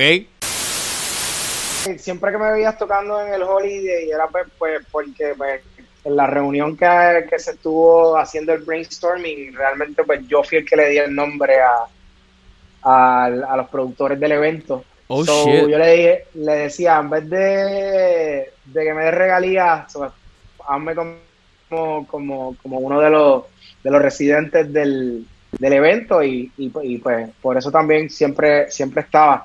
Para mí era bien importante y mágico porque la magia que tenía el Electric Holiday, primero que se puso Holiday para buscar algo que no fuera, porque Puerto Rico tú no puedes decir Christmas realmente porque nosotros estamos tres meses de Navidad, básicamente, Exacto. dos, tres, ¿sabes? So yo le decía mejor Holiday porque it's all fucking, ¿sabes? It's all a holiday. Entonces, este, lo mágico era que se hacía, era como que lo del año viejo y el año nuevo. Entonces, la primera vez que yo toqué, yo toqué en el del año viejo. Ya después los, otros años fue en el del año nuevo como tal, excepto el del año pasado o dos años atrás, que, que se hizo solamente una noche. Este, pero usualmente eran dos noches. Una noche antes de, de que fuera eh, el año nuevo y usualmente era un poquito menos pesado. Era algo más como, eh, ahí se tuvo, qué sé yo, este, un tiesto, ahí habían cosas un poquito más, más, más pop EDM, un poquito más de Ajá, esto. ajá. Y ya lo que, ya para el año nuevo siempre se arrancaba más, más pesado. Que si un, un Skrillex, un Harwell, un este, eh, whatever, un Di- eh, Diplo con, con esta gente, con, con Major Lazer, tú sabes que. Pero para mí siempre fue mágico y, y aparte era algo importante en cuestión de que como eran las esas energías, arrancar el año, después que uno iba y despedía el año, entonces ibas allá a Reyes, era como el regalo de Reyes, Ya, super pompeado. y trabajar pues con, con todos ellos, tú sabes, este, trabajar con, con los productores, a Music, este, Víctor Mercado, toda esta gente, Exacto. trabajar con, con pues, Buena Vibra, este, toda esta gente, este, Max y, y, y todos ellos, este, para mí siempre fue, fue bueno, aparte de, de, de trabajar con ellos, que, que como siempre, yo siempre pues, tú tiré la mía y jodí con cojones, ¿sabes? Siempre fui de esto por, por, el, por el bien realmente de, de, las futuras generaciones en cuestión de, de esto. No voy a hablar de compañías ni voy a hablar de otras compañías ni nada, pero a, a veces también, el, el, y lo vuelvo a decir, no es culpa de los productores, ni los promotores, ni de las compañías, ni nada.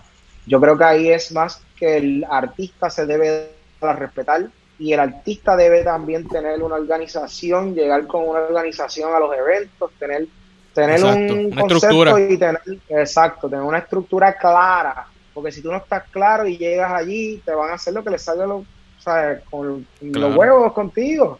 Entonces, aunque yo estuviera, como quien dice, con de cierta manera trabajando con ellos en otros, en otros este, proyectos y otras cosas, cuando yo llegaba al escenario, yo era Wusk and Riot. Y, ¿sabes? ¿sabes? Y, y lo que nosotros pedíamos, que no era nada que nos pidiera a nadie, cabrón, porque trabajando con eso nos dábamos cuenta que habían una, unas cosas en los riders estúpidas, ridículas. Este, nada ¿De más el rider de, el rider de Steve Aoki, nada más, cabrón, que tienes que tener todos esos bizcochos, tienes que tener las balsas, tienes que, ¿sabes? Todo- Eso no, Oh, eso el artista no carga con eso. O sea, este, eh, qué sé yo, eh, habían otros que ponían, esto era algo que, que lo hacían desde la, esto fue cosas que yo vi, de hecho, en mis clases de, de business allá en Berkeley, que, por ejemplo, Ah. Van Halen tenía algo que era con los, con los M&M's. Los M&M's que, que ellos usaban, él tenía, tenías que tener un bowl y quitar todos los M&M's amarillos, una cosa así.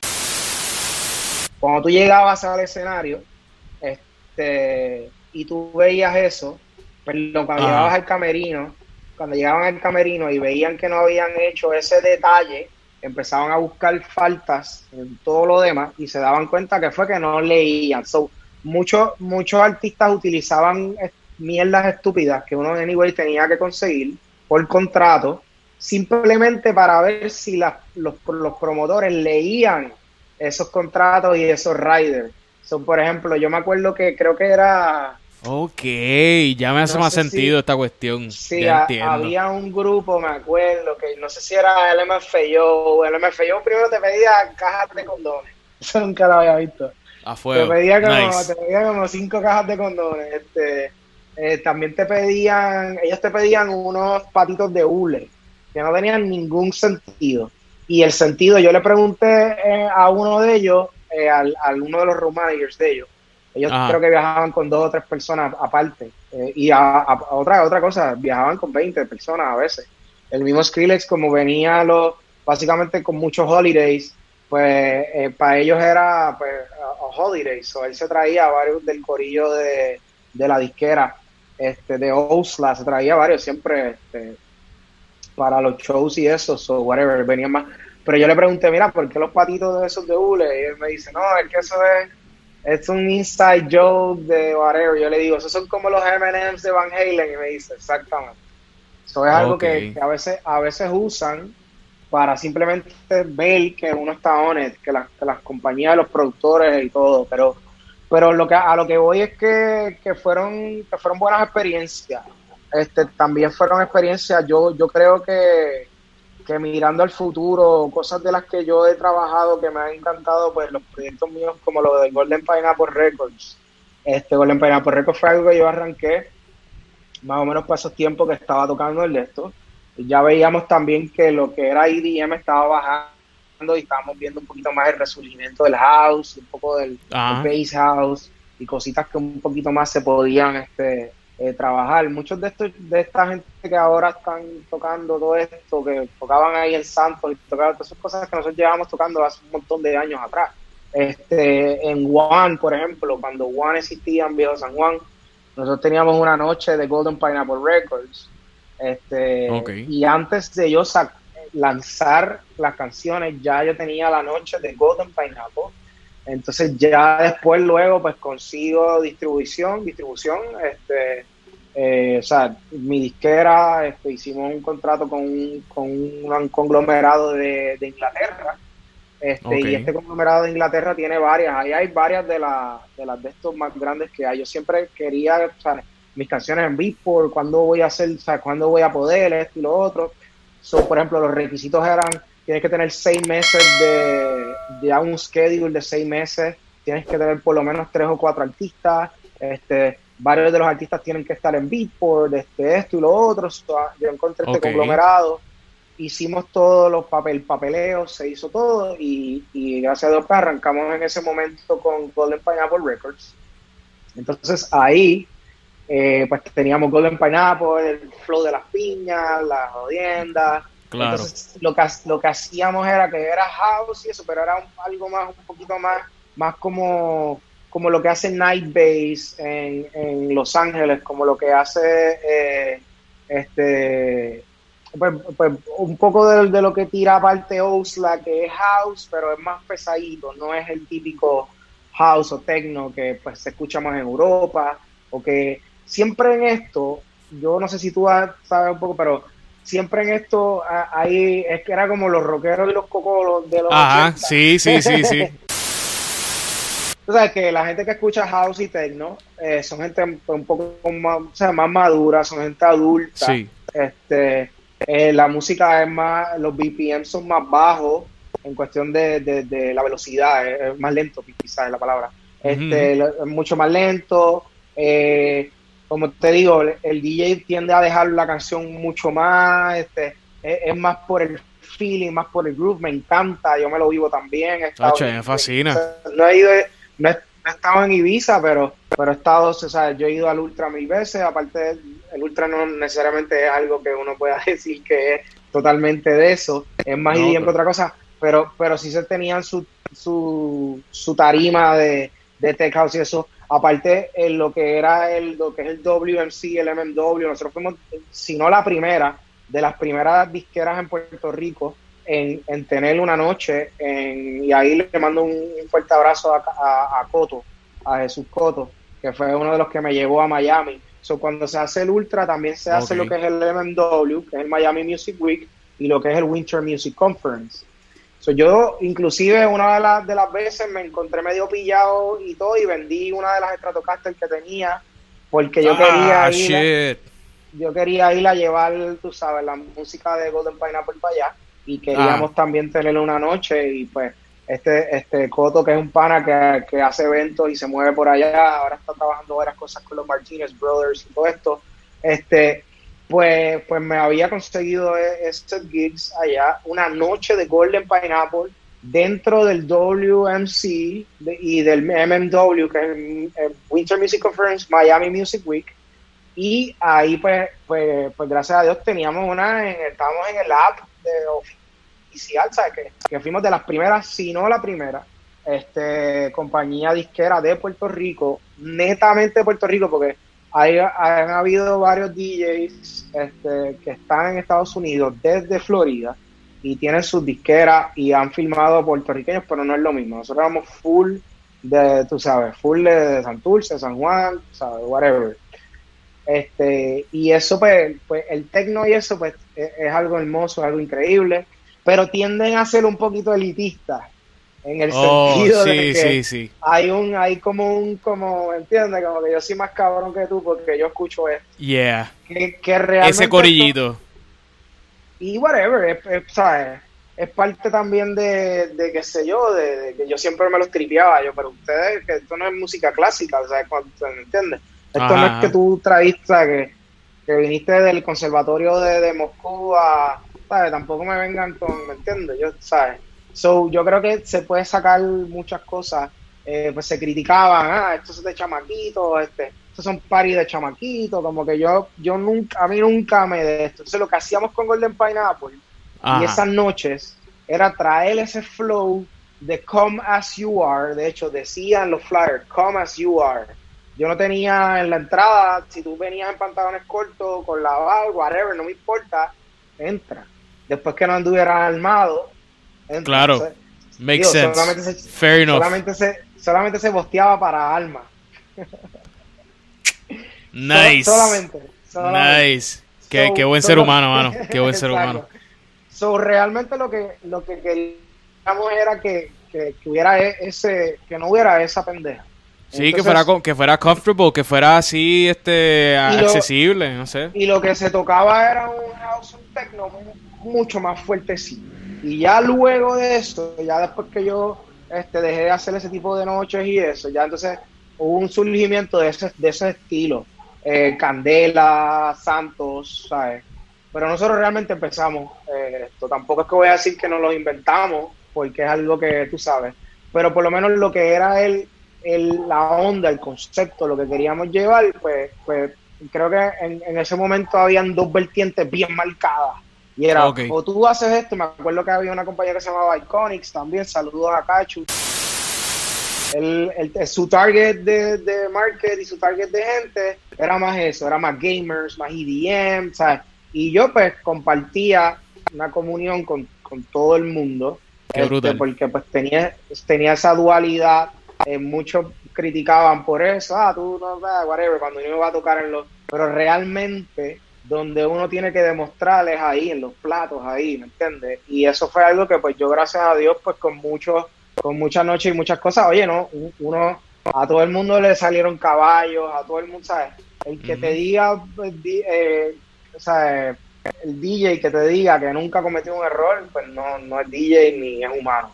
So, y, y e inclusive con mucha gente también en todo el camino, ¿sabes? Gente que, que quizás trabajaron con uno, que quizás no tenían el, quizás la- ah, hubo diferencias, ¿me entiendes? Este, de, de conceptos, diferencias de esto, que en momentos quizás uno era más joven y más apasionado a ciertas cosas y más, Sí, sí. sabes, más malcriado con ciertas cosas que, que quizás ahora yo pues ya un poquito más viejo pues ya puedo ver las cosas más claras.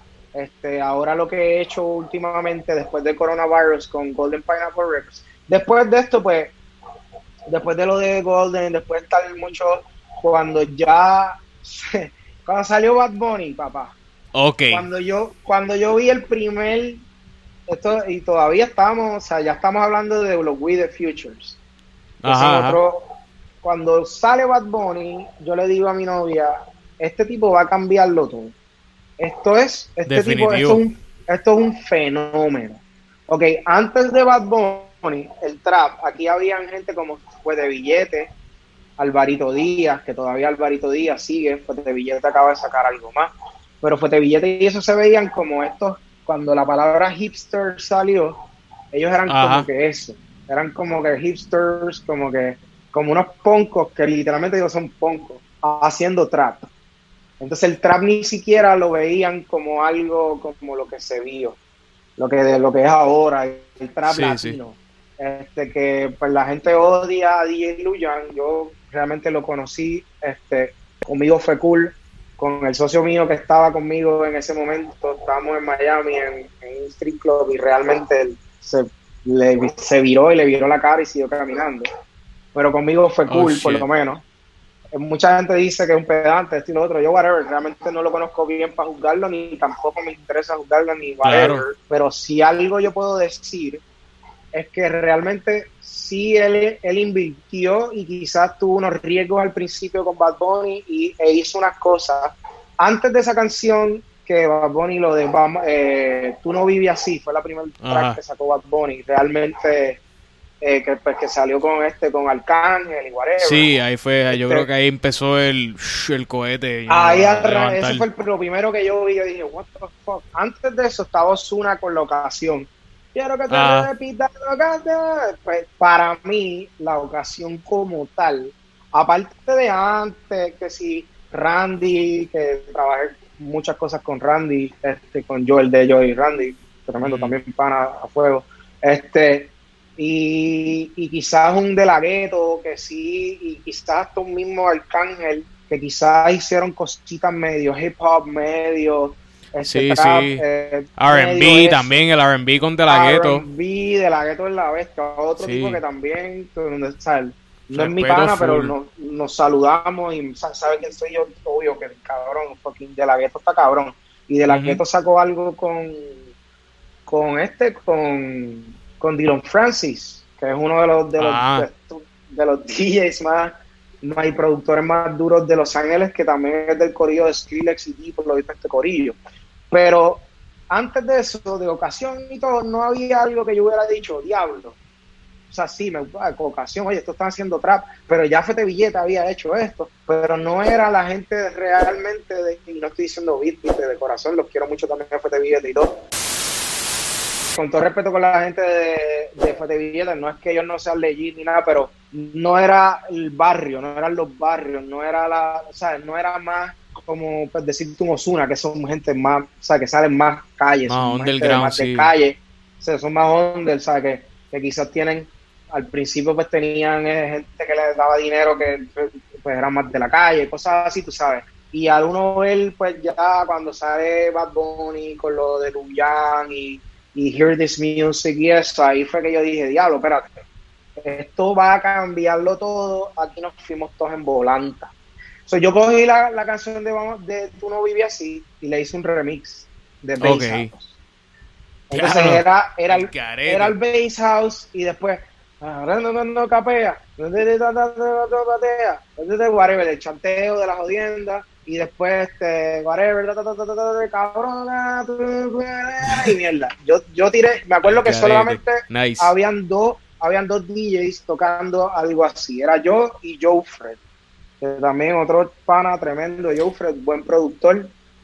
Sí que trabajó con Osuna, si no me equivoco, ¿verdad? Trabaja con Ozuna. O trabaja con Es Ozuna. el ba- Es el bajista de Ozuna, exacto. Pero es tremendo productor. Ahora está bajista, pero él también toca guitarra. Él tuvo también sus bandas como, como básicamente como yo. Él tenía una banda bien parecida también, así como de, como de, de música medio electrónica, con esto y lo otro. Este, pues, lo que era yo, Freddy y yo, fuimos los únicos dos días al principio que estábamos tocando remixes de Bad Bunny o remixes de trap más de calle o más, Ajá, más de caco, whatever, si me entiendes, porque ese, es el ah, eso es de caco.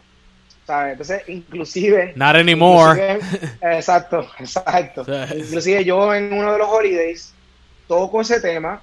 Ajá. Bad Bunny, Bad Bunny, siendo Bad Bunny chamaquito, lo, alguien le envió el video y él me, y él me, él me hizo, él posteó el video, no me, no me taguió, pero posteó, ah, mira, si hasta en el Electric Holiday están, están cantando mis canciones. Y eso fue como que, what the fuck, mira este chamaco, como que bla, bla, bla.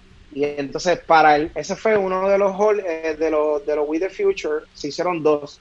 El segundo We the Future, ya Bad Bunny estaba en una de las tarimas tocando. Ok, sí, me acuerdo. Ya, ya todo el mundo tocaba, inclusive yo posteé el mismo video que él puso en mis redes y como mis fans eran full, full fans EDM, ya tú sabes que el hate, el hate Me imagino. fuerte, fuerte, ah, papá, tocando esto de caco, que si todo esto, los jodidos de Classic. ¿sabes? Entonces, Whatever, pero, en verdad. pero ya, luego de, luego que sigo, yo siempre he seguido trabajando Golden Pineapple, este, a veces con más intensidad, hay, hay épocas con más intensidad, y, he- pero nunca he parado de sacar temas. Este, al año se sacan whatever cantidad de temas, este, pero lo que hice fue que, que yo, pues, como te digo, ese back and forth de ir a Chicago, pues me abrió la mente en cuestión de muchas cosas. Nosotros somos puertorriqueños, latinoamericanos, cuando nosotros vamos a, a veces a estos, a estos sitios, nos ven igual que ven a cualquiera de los, de los raperos, igual que ven a cualquiera de los reggaetoneros. Ajá, entonces, entonces yo tenía varios de estos, de estos remixes de como medio reggaetón con esto. En ese momento trabajé unas cositas con Raúl Alejandro también, este, y con Nice Guy, que son tremendos esos corillos.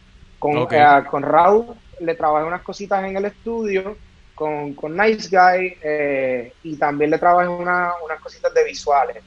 Este, Y me dijiste que trabajaste con Darel también. Exacto, con Darel le trabajé todos lo- lo- los visuales de la gira que la anterior. La gira anterior, eso fue con, con White Lion también. Saludos a Elías de White Lion. Oh, shit. es- esa gente es también, tú sabes, súper super decora. Me llamaron, lo mismo, me conocieron en el estudio. Lo que pasa es que nosotros cogimos un estudio en Ocean Park, ya lo vendimos, pero cogimos un estudio en Ocean Park, este, y ahí yo arranqué con lo que es Empire Music Nation. So, empiezo con esto de Empire Music Nation eh, y cogimos un estudio que en Ocean Park y empezamos a trabajar varias cosas con varios artistas. Varios- eh, el concepto urbano full. Eh, yo como quiera siempre, como te digo, cuando era chamaquito era más, más, más caquito, me gustaba más el, ¿sabes? el rap Sí, y sí. eso. Siempre, La etapa, la etapa. Siempre Tupac B siempre me gustó, aunque fuera rockero, siempre, ¿sabes? Siempre entendí que, que la, el- la- ¿cómo se llama? El valor del hip hop, el valor del rap. Este, siempre, siempre, siempre he trabajado con gente de diferentes estilos de música. Y entonces vimos el surgimiento del urbano, pero no necesariamente fue como que, ah, bandwagon, como que vamos a, tú sabes. Este, lo, lo hicimos porque realmente, cuando tú abres, si tú abres un estudio ahora mismo, sea Ajá. de lo que sea, tú vas a trabajar con gente urbana, no importa, porque Sí, es lo más que full. se mueve. Ese es el mercado más grande ahora mismo, yo creo, en la música a nivel mundial Claro, casi. lo O sea, es. lo- lo- ya el pop no es pop, ya el pop es eso. Ya Bad Bunny es pop. Por ejemplo, ayer sacaron un tema con, o no sé cuándo vaya a salir esto, pero sacaron un tema nuevo. Ajá. Lo tiraron en Cortez. y todo. Exacto, Premier, que ya tú veías los, los comments, yo comenté, ya, o sea, no ha salido y ya sé que es un palo. O sea, ya habían whatever cantidad de gente, tú sabes, viendo el, viendo ya ready para la Premier. Entonces, si tú escuchas, ya eso es, es como un 110, es como un, como un house en 110, con el four Sí. on the floor, pum, pum, ¿sabes? Es más Ajá. club, no es que sea house, pero es más club. Este. So, ya eh, la música latina se convirtió en pop, que era a lo que venía, lo que yo te comenté ahorita, que que yo viajando mucho a Chicago, en Chicago he tocado en varios de los clubes más, ¿sabes? Chicago hay club, cab- ¿sabes? Cabrones. Full, Puerto Rico full. hay clubes nice. Pero cuando tú vas, pues obvio, no, no solamente en Estados Unidos, en Sí, Europa, En, en- inclusive en Latinoamérica, inclusive en México, que tú sabes, esto, en México hay unos clubes masivos, increíbles, con, con igual, por ejemplo, un Omnia, como lo de Las Vegas, eh, el Guadalajara hay uno igualito, con la misma jodienda, las luces esas que bajan, ¿sabes?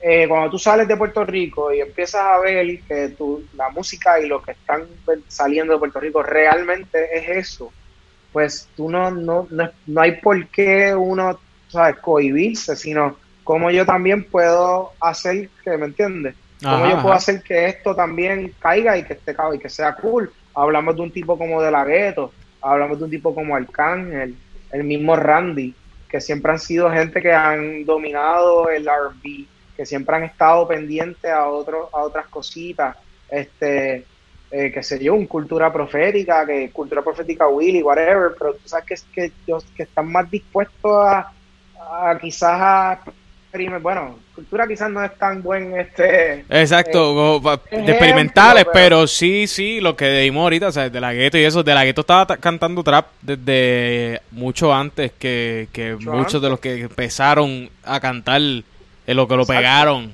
O sea, esa- de, de la gueto ya estaba cantando trap. Lo que pasa es que para esa época no era, no era cool, no era algo tan. ¿sabes? tan interesante, era, era, ah, porque es charro, tú sabes.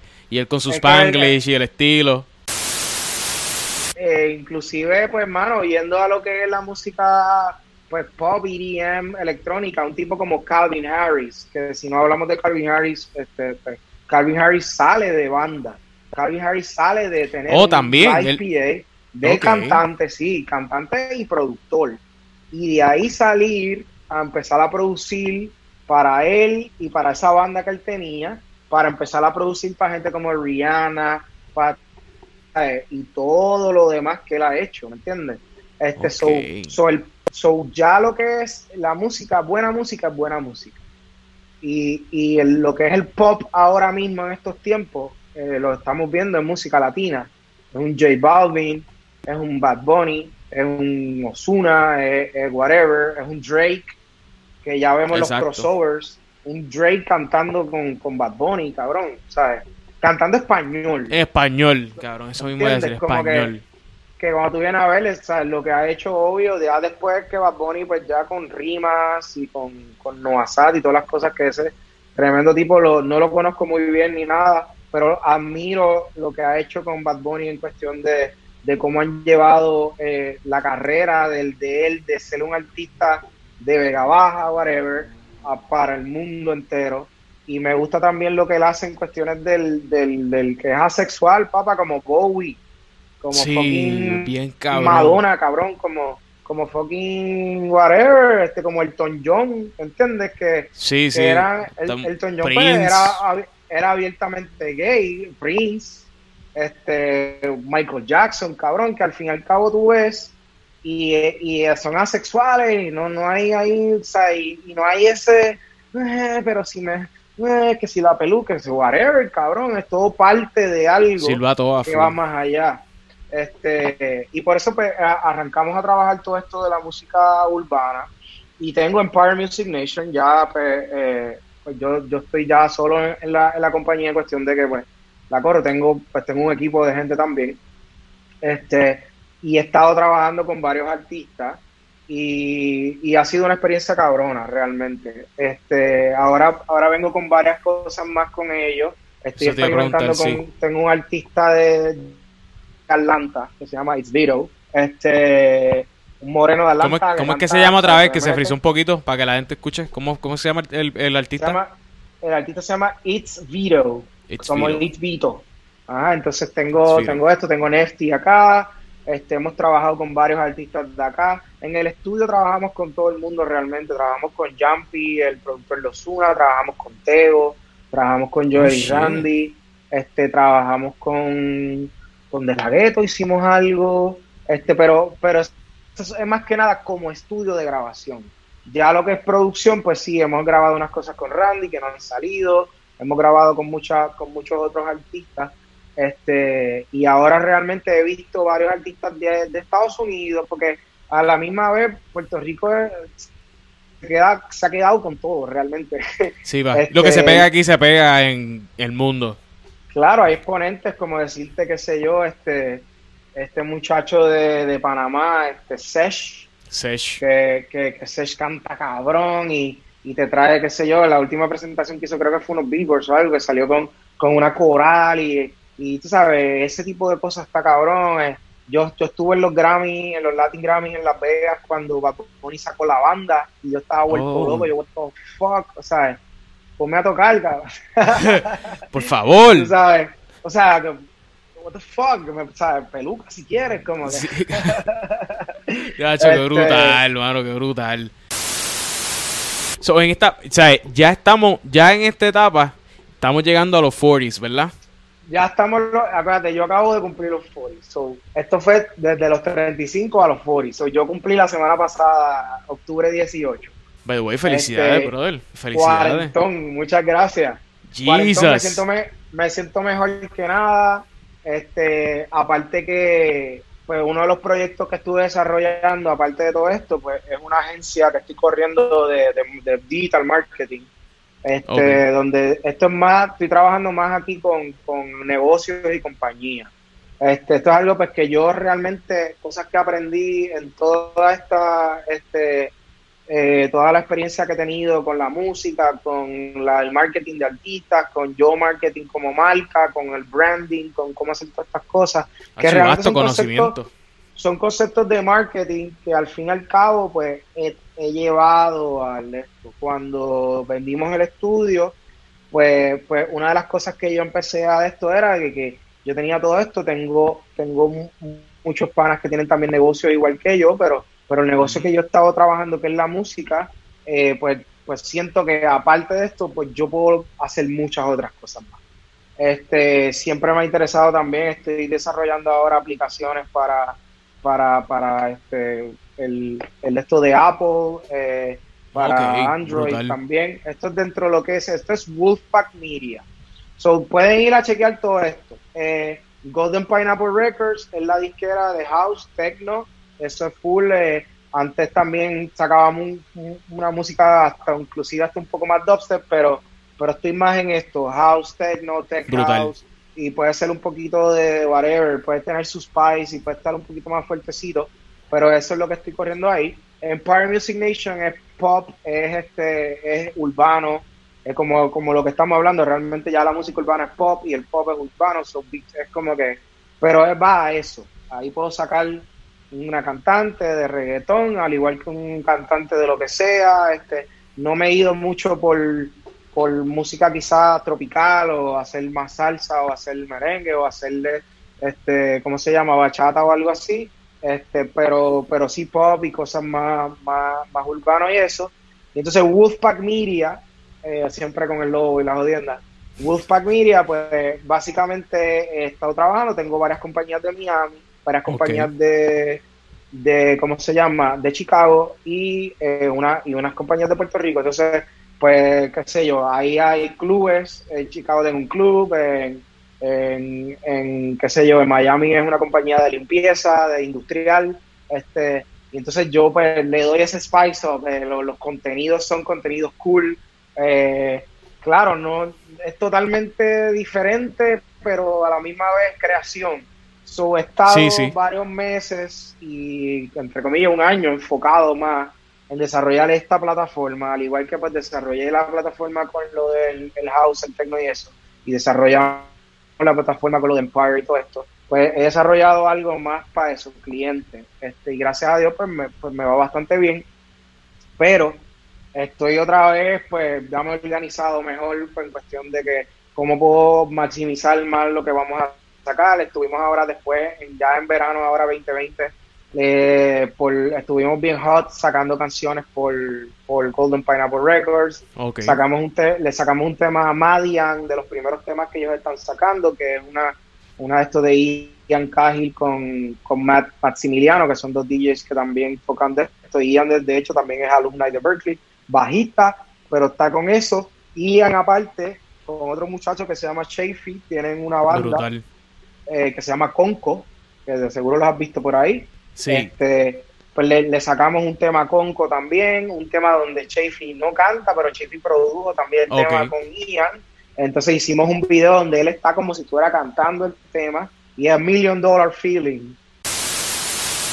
So, por ejemplo, con Conco, con eso de Million Dollar, este, eh, sacamos también a Datatronics, que ha sido desde, desde, los, desde los principios de Golden Pineapple, siempre ha estado con nosotros, fue de los que tocaba en las noches de Golden Pineapple. Él ahora está en Oakland, este, está fuera de aquí, está en Oakland. Y en Oakland, antes del corona, estaba bastante hot por ahí tocando en los clubes y todo esto. Tremendo productor. Eh, sacamos, estuvimos con la canción de él. Estuvimos en el top 10 de Beatport, top 10. Y llegamos al top 5. Llegamos a 5, llegamos al 5 y después pues se jodió la bicicleta, pero eh, pero está bien. Pero, pero fue uno de los, o sea, fue un, un milestone, fue, fue una, una de las metas que teníamos con Golden Pineapple, eh, con Golden Pineapple, perdón, llegar a eso, llegar a tener un de estos. Sacamos eso, yo saqué uno de los temas. Aparte de esto, yo tengo dos, tengo un italiano de Milán que se llama Luca Lasta, Luca Lazzaroni, pero su apellido de, o sea, su, esto, esto se llama Luca Laza Luca está súper pegado, se está moviendo muy cabrón. Este, y te cuento, yo conocí a Luca a través de otro, otro chamaco que tenemos en el label de Chile, okay, que se llama DJ Arevalo. Ok, con una de las, de las distribuidoras y una de las gente que nosotros trabajamos con Empire, eso es Symphonic Distribution. Saludos a Symphonic, saludos a Janet, este, saludos a Jorge también. Este, eh, ellos me llevaron a, a- ellos dieron una charla en el WMC, en lo del Winter Music Conference, pero de este año que pasó, antes del corona, no este, el anterior, 2019. Entonces yo fui, di una charla con ellos, yo era como que dice, habían diferentes panelistas, yo era como que el artista, eh, productor, hablándole a Ah. artistas y productores.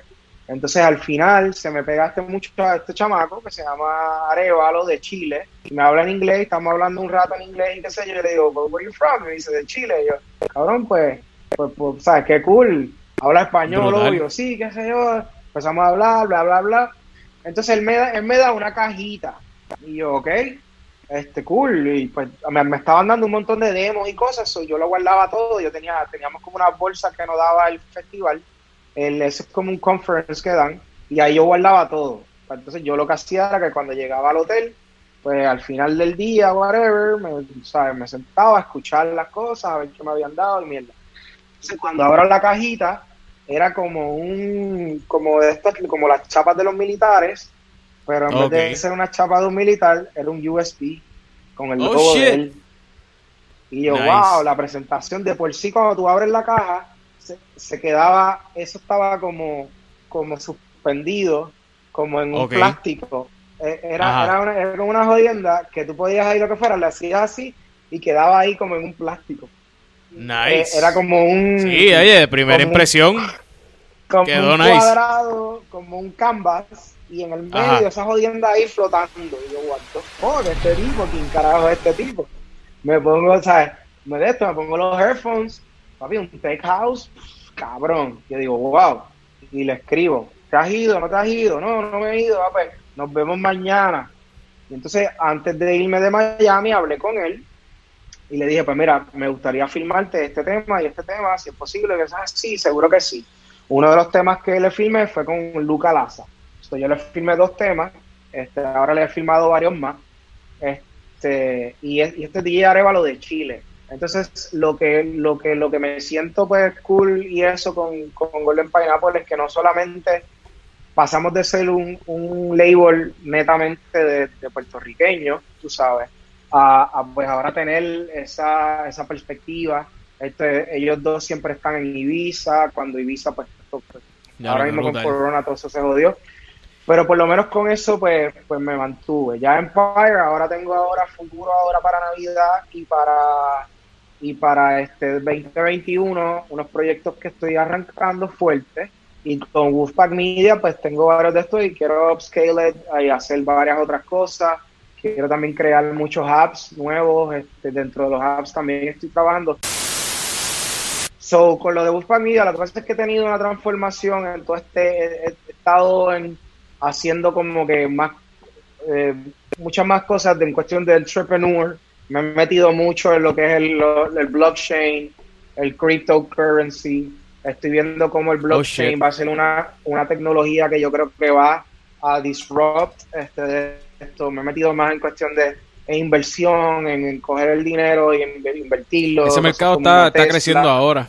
Bien brutal, ¿sabes? Hay mucha gente invirtiendo en eso, eso del Claro, cryptocurrency y y, el- toda esa cuestión. Exacto, y, y lo quieren poner a veces como un scam. Y no, mira, papá, el, el scam es lo que. El dólar es un scam. El dólar realmente lo están imprimiendo en un printer. Estados Unidos tiene un printer y están, ¿sabes?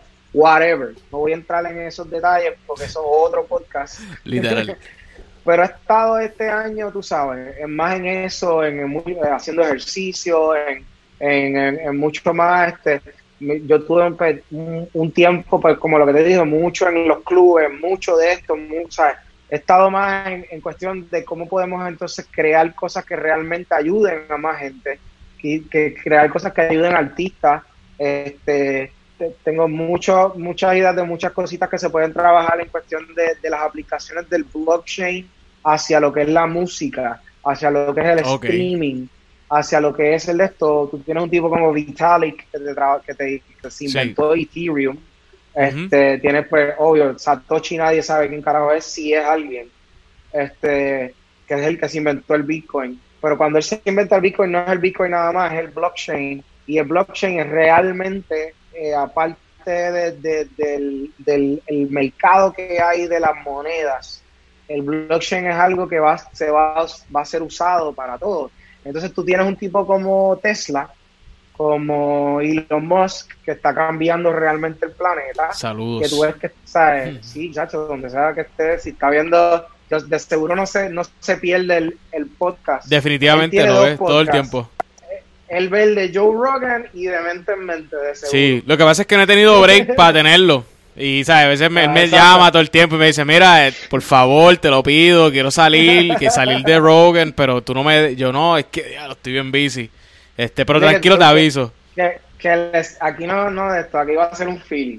Esa- esa- aquí sí te lo, así- aquí él sí te lo sale- tienes que dar. Salió en el de Rogan. No, pero tú, tú ves un tipo así que es como un híbrido, ¿eh? It's like, es como... como Bueno, qué es un sé yo, robot. Él es un robot. It's like, it's like Ford, Henry Ford, and qué sé yo, este, el, el padre de la NASA, este, Von Brown, y este, y Warren Buffett, este, whatever, hayan tenido un hijo, tú sabes. Ajá. Entonces tú, tú ves eh, Ray Kurzweil, whatever. Este, todo lo que el tipo está haciendo en cuestiones de lo de las colonias de Marte. ¿Cómo tú crees que nosotros vamos a tener un currency si no va a ser a través de un sistema como lo, como lo que ya se está haciendo con el blockchain? Este, inclusive todo lo que lo que vaya a hacer, yo creo que esto va a disrupt no solamente todo esto, sino de seguro la música. So, yo he estado en estos últimos años viendo más Está nice, este está nice ese link que has hecho, como que está super nice que haya como, eh, lo que es el currency de eso, llegar a lo que es la música, etcétera. A- ahora mismo nosotros tenemos una situación, oye, yo soy un, un label owner, eh, yo sé cuánto a mí me paga Spotify y lo digo aquí y lo puedo usar como zombie, tengo una mierda lo que le paga Spotify a los artistas. O sea, no solamente veras. Spotify, Apple Music también. O sea, Spotify te paga céntimos, ni siquiera un centavo. Oh por shit. Entonces tú los ves en la bolsa de valores, tú los ves al CEO hablando mierda por ahí, que si, ah, que si. Los artistas deben entender que deben sacar más música, que mira, ¿qué carajo estás hablando? Si no le están pagando a los artistas lo que se supone. Inclusive hay ahora mismo corriendo una campaña este de eso, de los artistas contra Spotify para poder esto para tú poder llegar a esos números que están haciendo los reggaetoneros y no solamente los reggaetoneros, muchos de los, de los pop artists, hay que invertir un montón de dinero y se puede eh, coger el dinero para atrás según mi experiencia y según las campañas y todo, porque pues me he puesto a trabajar mucho el digital marketing, que va full de la mano, pero eh, tienes que, eh, hay que invertir bastante dinero.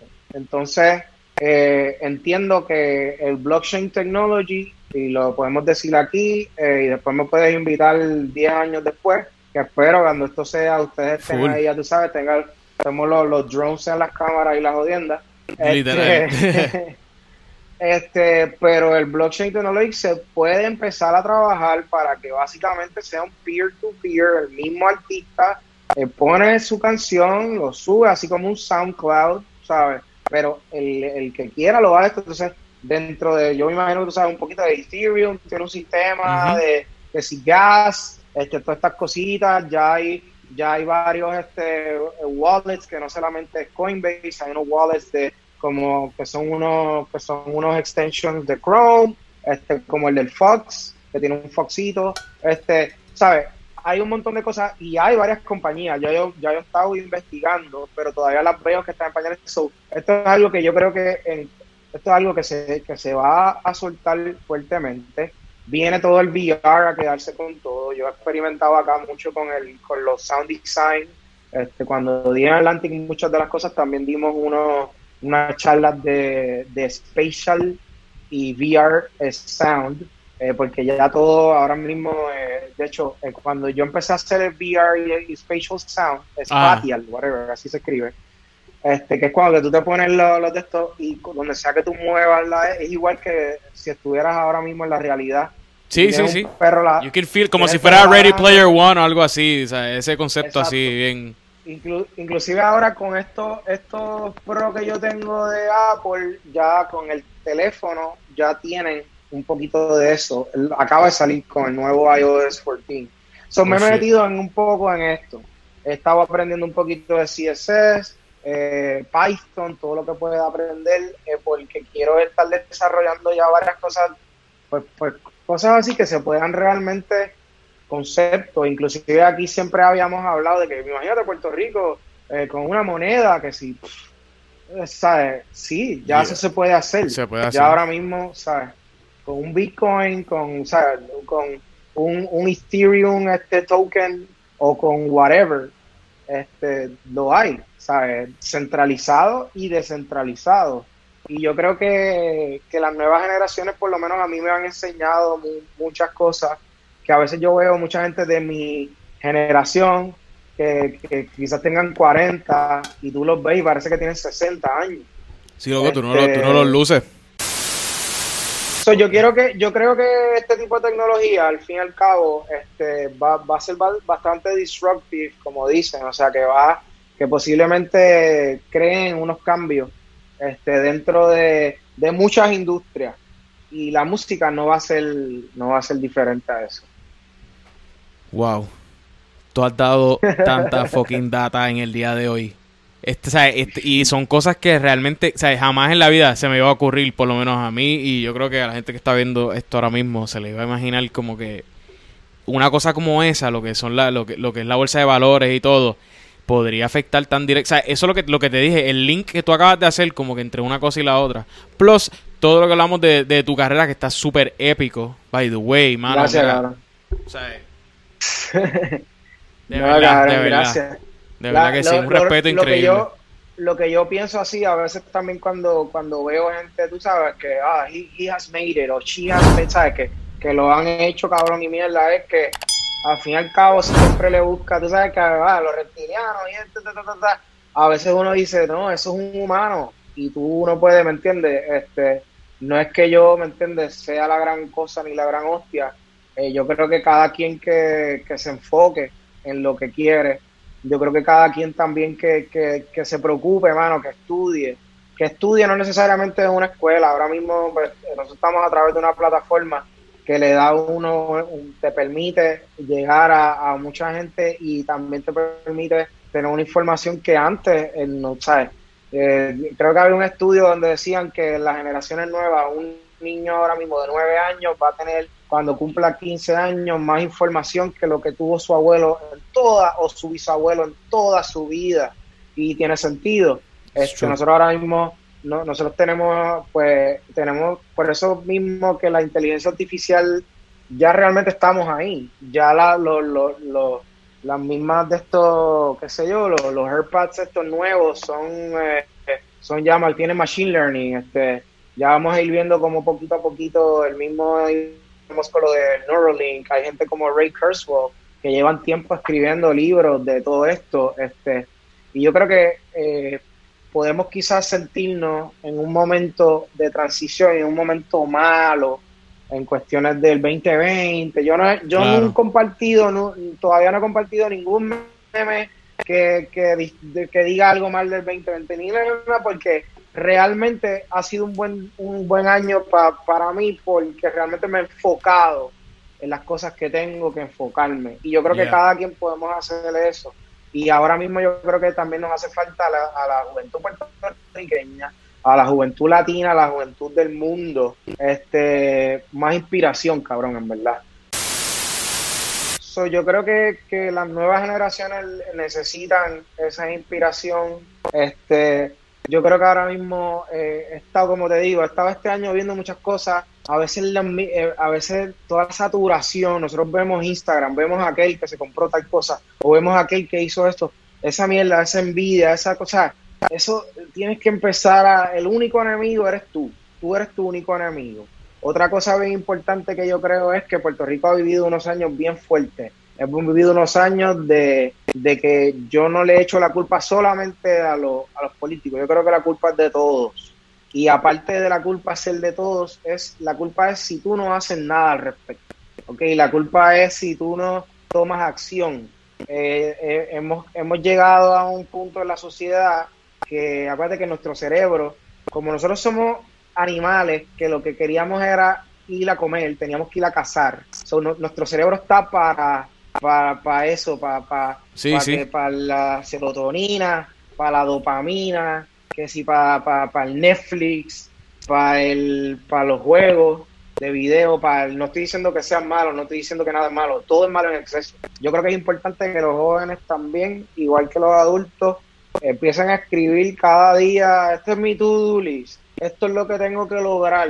Después que logres todas estas cosas, porque tu mismo cerebro no te va, el, el cerebro está hecho para protegerte de lo que piense que está mal o de lo que piense que es fear. Esto es un montón de cosas que he estado, whatever, estudiando dentro de lo que, de, cosas de para auto eh, eh, ayudarte más en, en, tú puedes crecer y hacer. Por ejemplo, ustedes están ahora mismo organizados haciendo este podcast. Tienes a, qué sé yo, Angelito, me dicen que tienes otro muchacho, Carlos, que también, que, esto, tienes ya un equipo, eh, tienes una agenda, que envían unos emails como el que yo recibí, que les contesté, mala mía, contesté varios meses después, pero realmente que te, lo, lo, ¿sabes?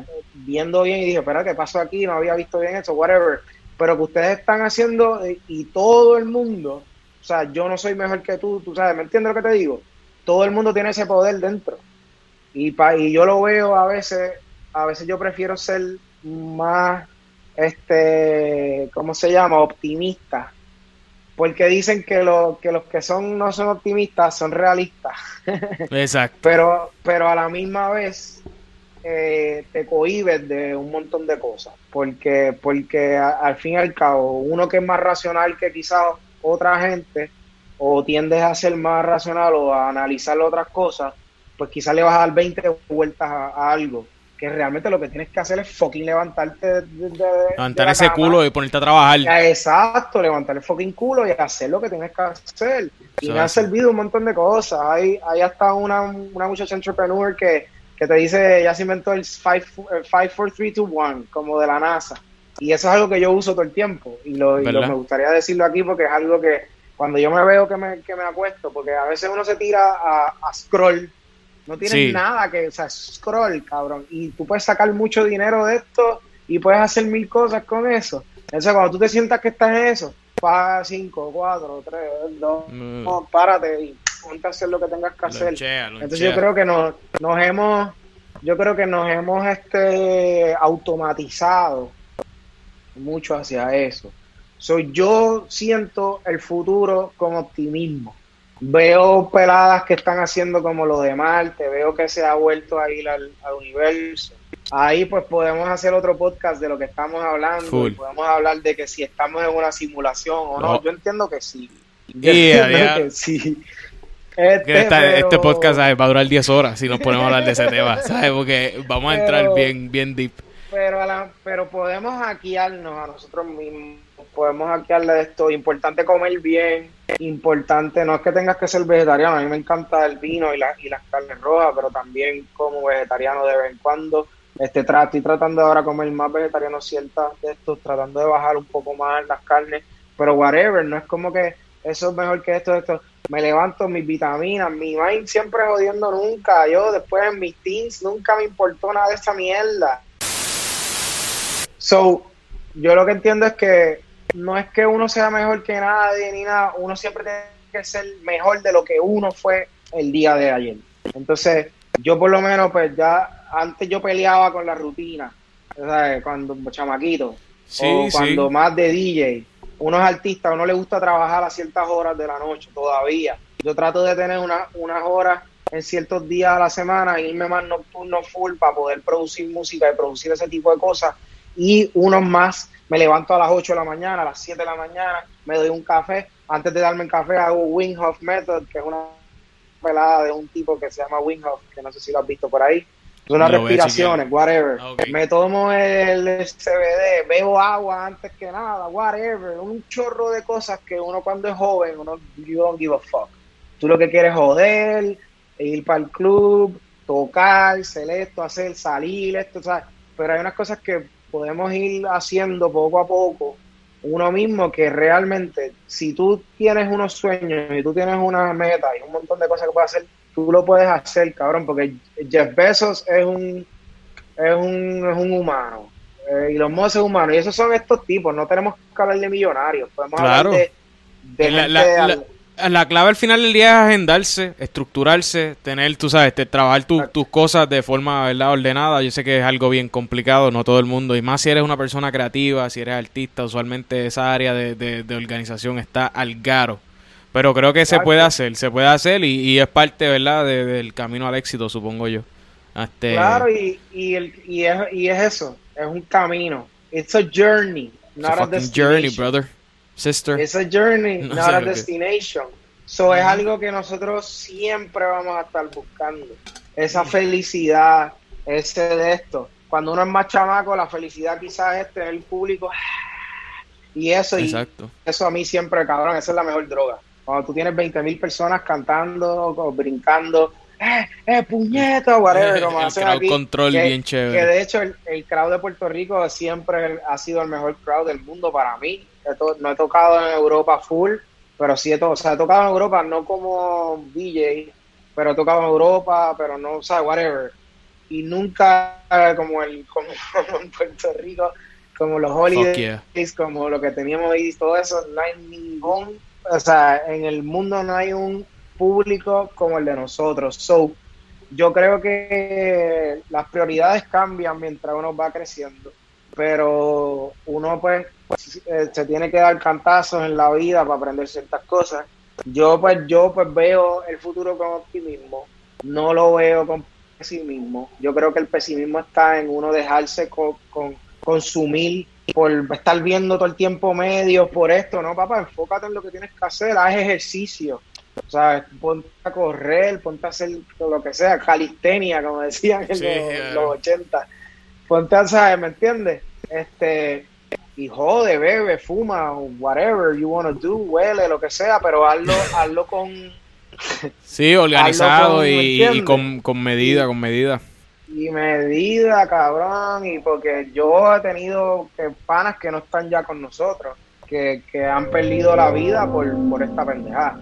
So, real, realmente no quiero terminar con una nota así, ¿me entiendes? Sí, no, no, Lo que no. quiero más que nada es quizás darle a gente que son mucho más jóvenes que yo, eh, pues mi vivencia y lo que yo entiendo que, que, pues cabrón, que se puede, se puede hacer y no necesariamente tiene que ver con donde tú saliste. Eh, eso es algo otra cosa, nosotros siempre estamos pensando, eh, el humano piensa una velocidad de pensamientos al día ridícula y la mayor parte del tiempo son fear oriented, son malas Yeah. porque el cerebro lo que quiere es protegerte. Tú quieres hacer el podcast, quieres arrancar con un podcast, no, te vas a, vas a encontrar mil este de esto. Quieres hacerlo, quieres ser productor de música electrónica, vas a encontrar mil mierda. Just do it. Do Just it. fucking do it. Just fucking do it. Que sí, Que nada, que exactamente que es trabajar organizado, trabajar este de forma eficiente, eh, creo que, que es muy importante tener todas estas cosas presentes, even though eh, la- el pesimismo que estabas hablando ahorita eh, siempre va a estar presente, es parte de nuestro instinto, es la forma en que trabajamos, es la forma en que piensa nuestra mente, así que claro. no hay de otra, hay que simplemente bregar con eso and just fucking do it. Este, Just do it. So, yeah. Mira, este. So, Wolf, ¿dónde la gente te puede conseguir? ¿Dónde están las redes sociales? Bueno, ¿Qué es la que en, en todas las redes, eh, como Wolves Can Riot, que realmente son mi, pues eh, es el brand, pero realmente soy, soy yo personalmente, ahí me pueden encontrar.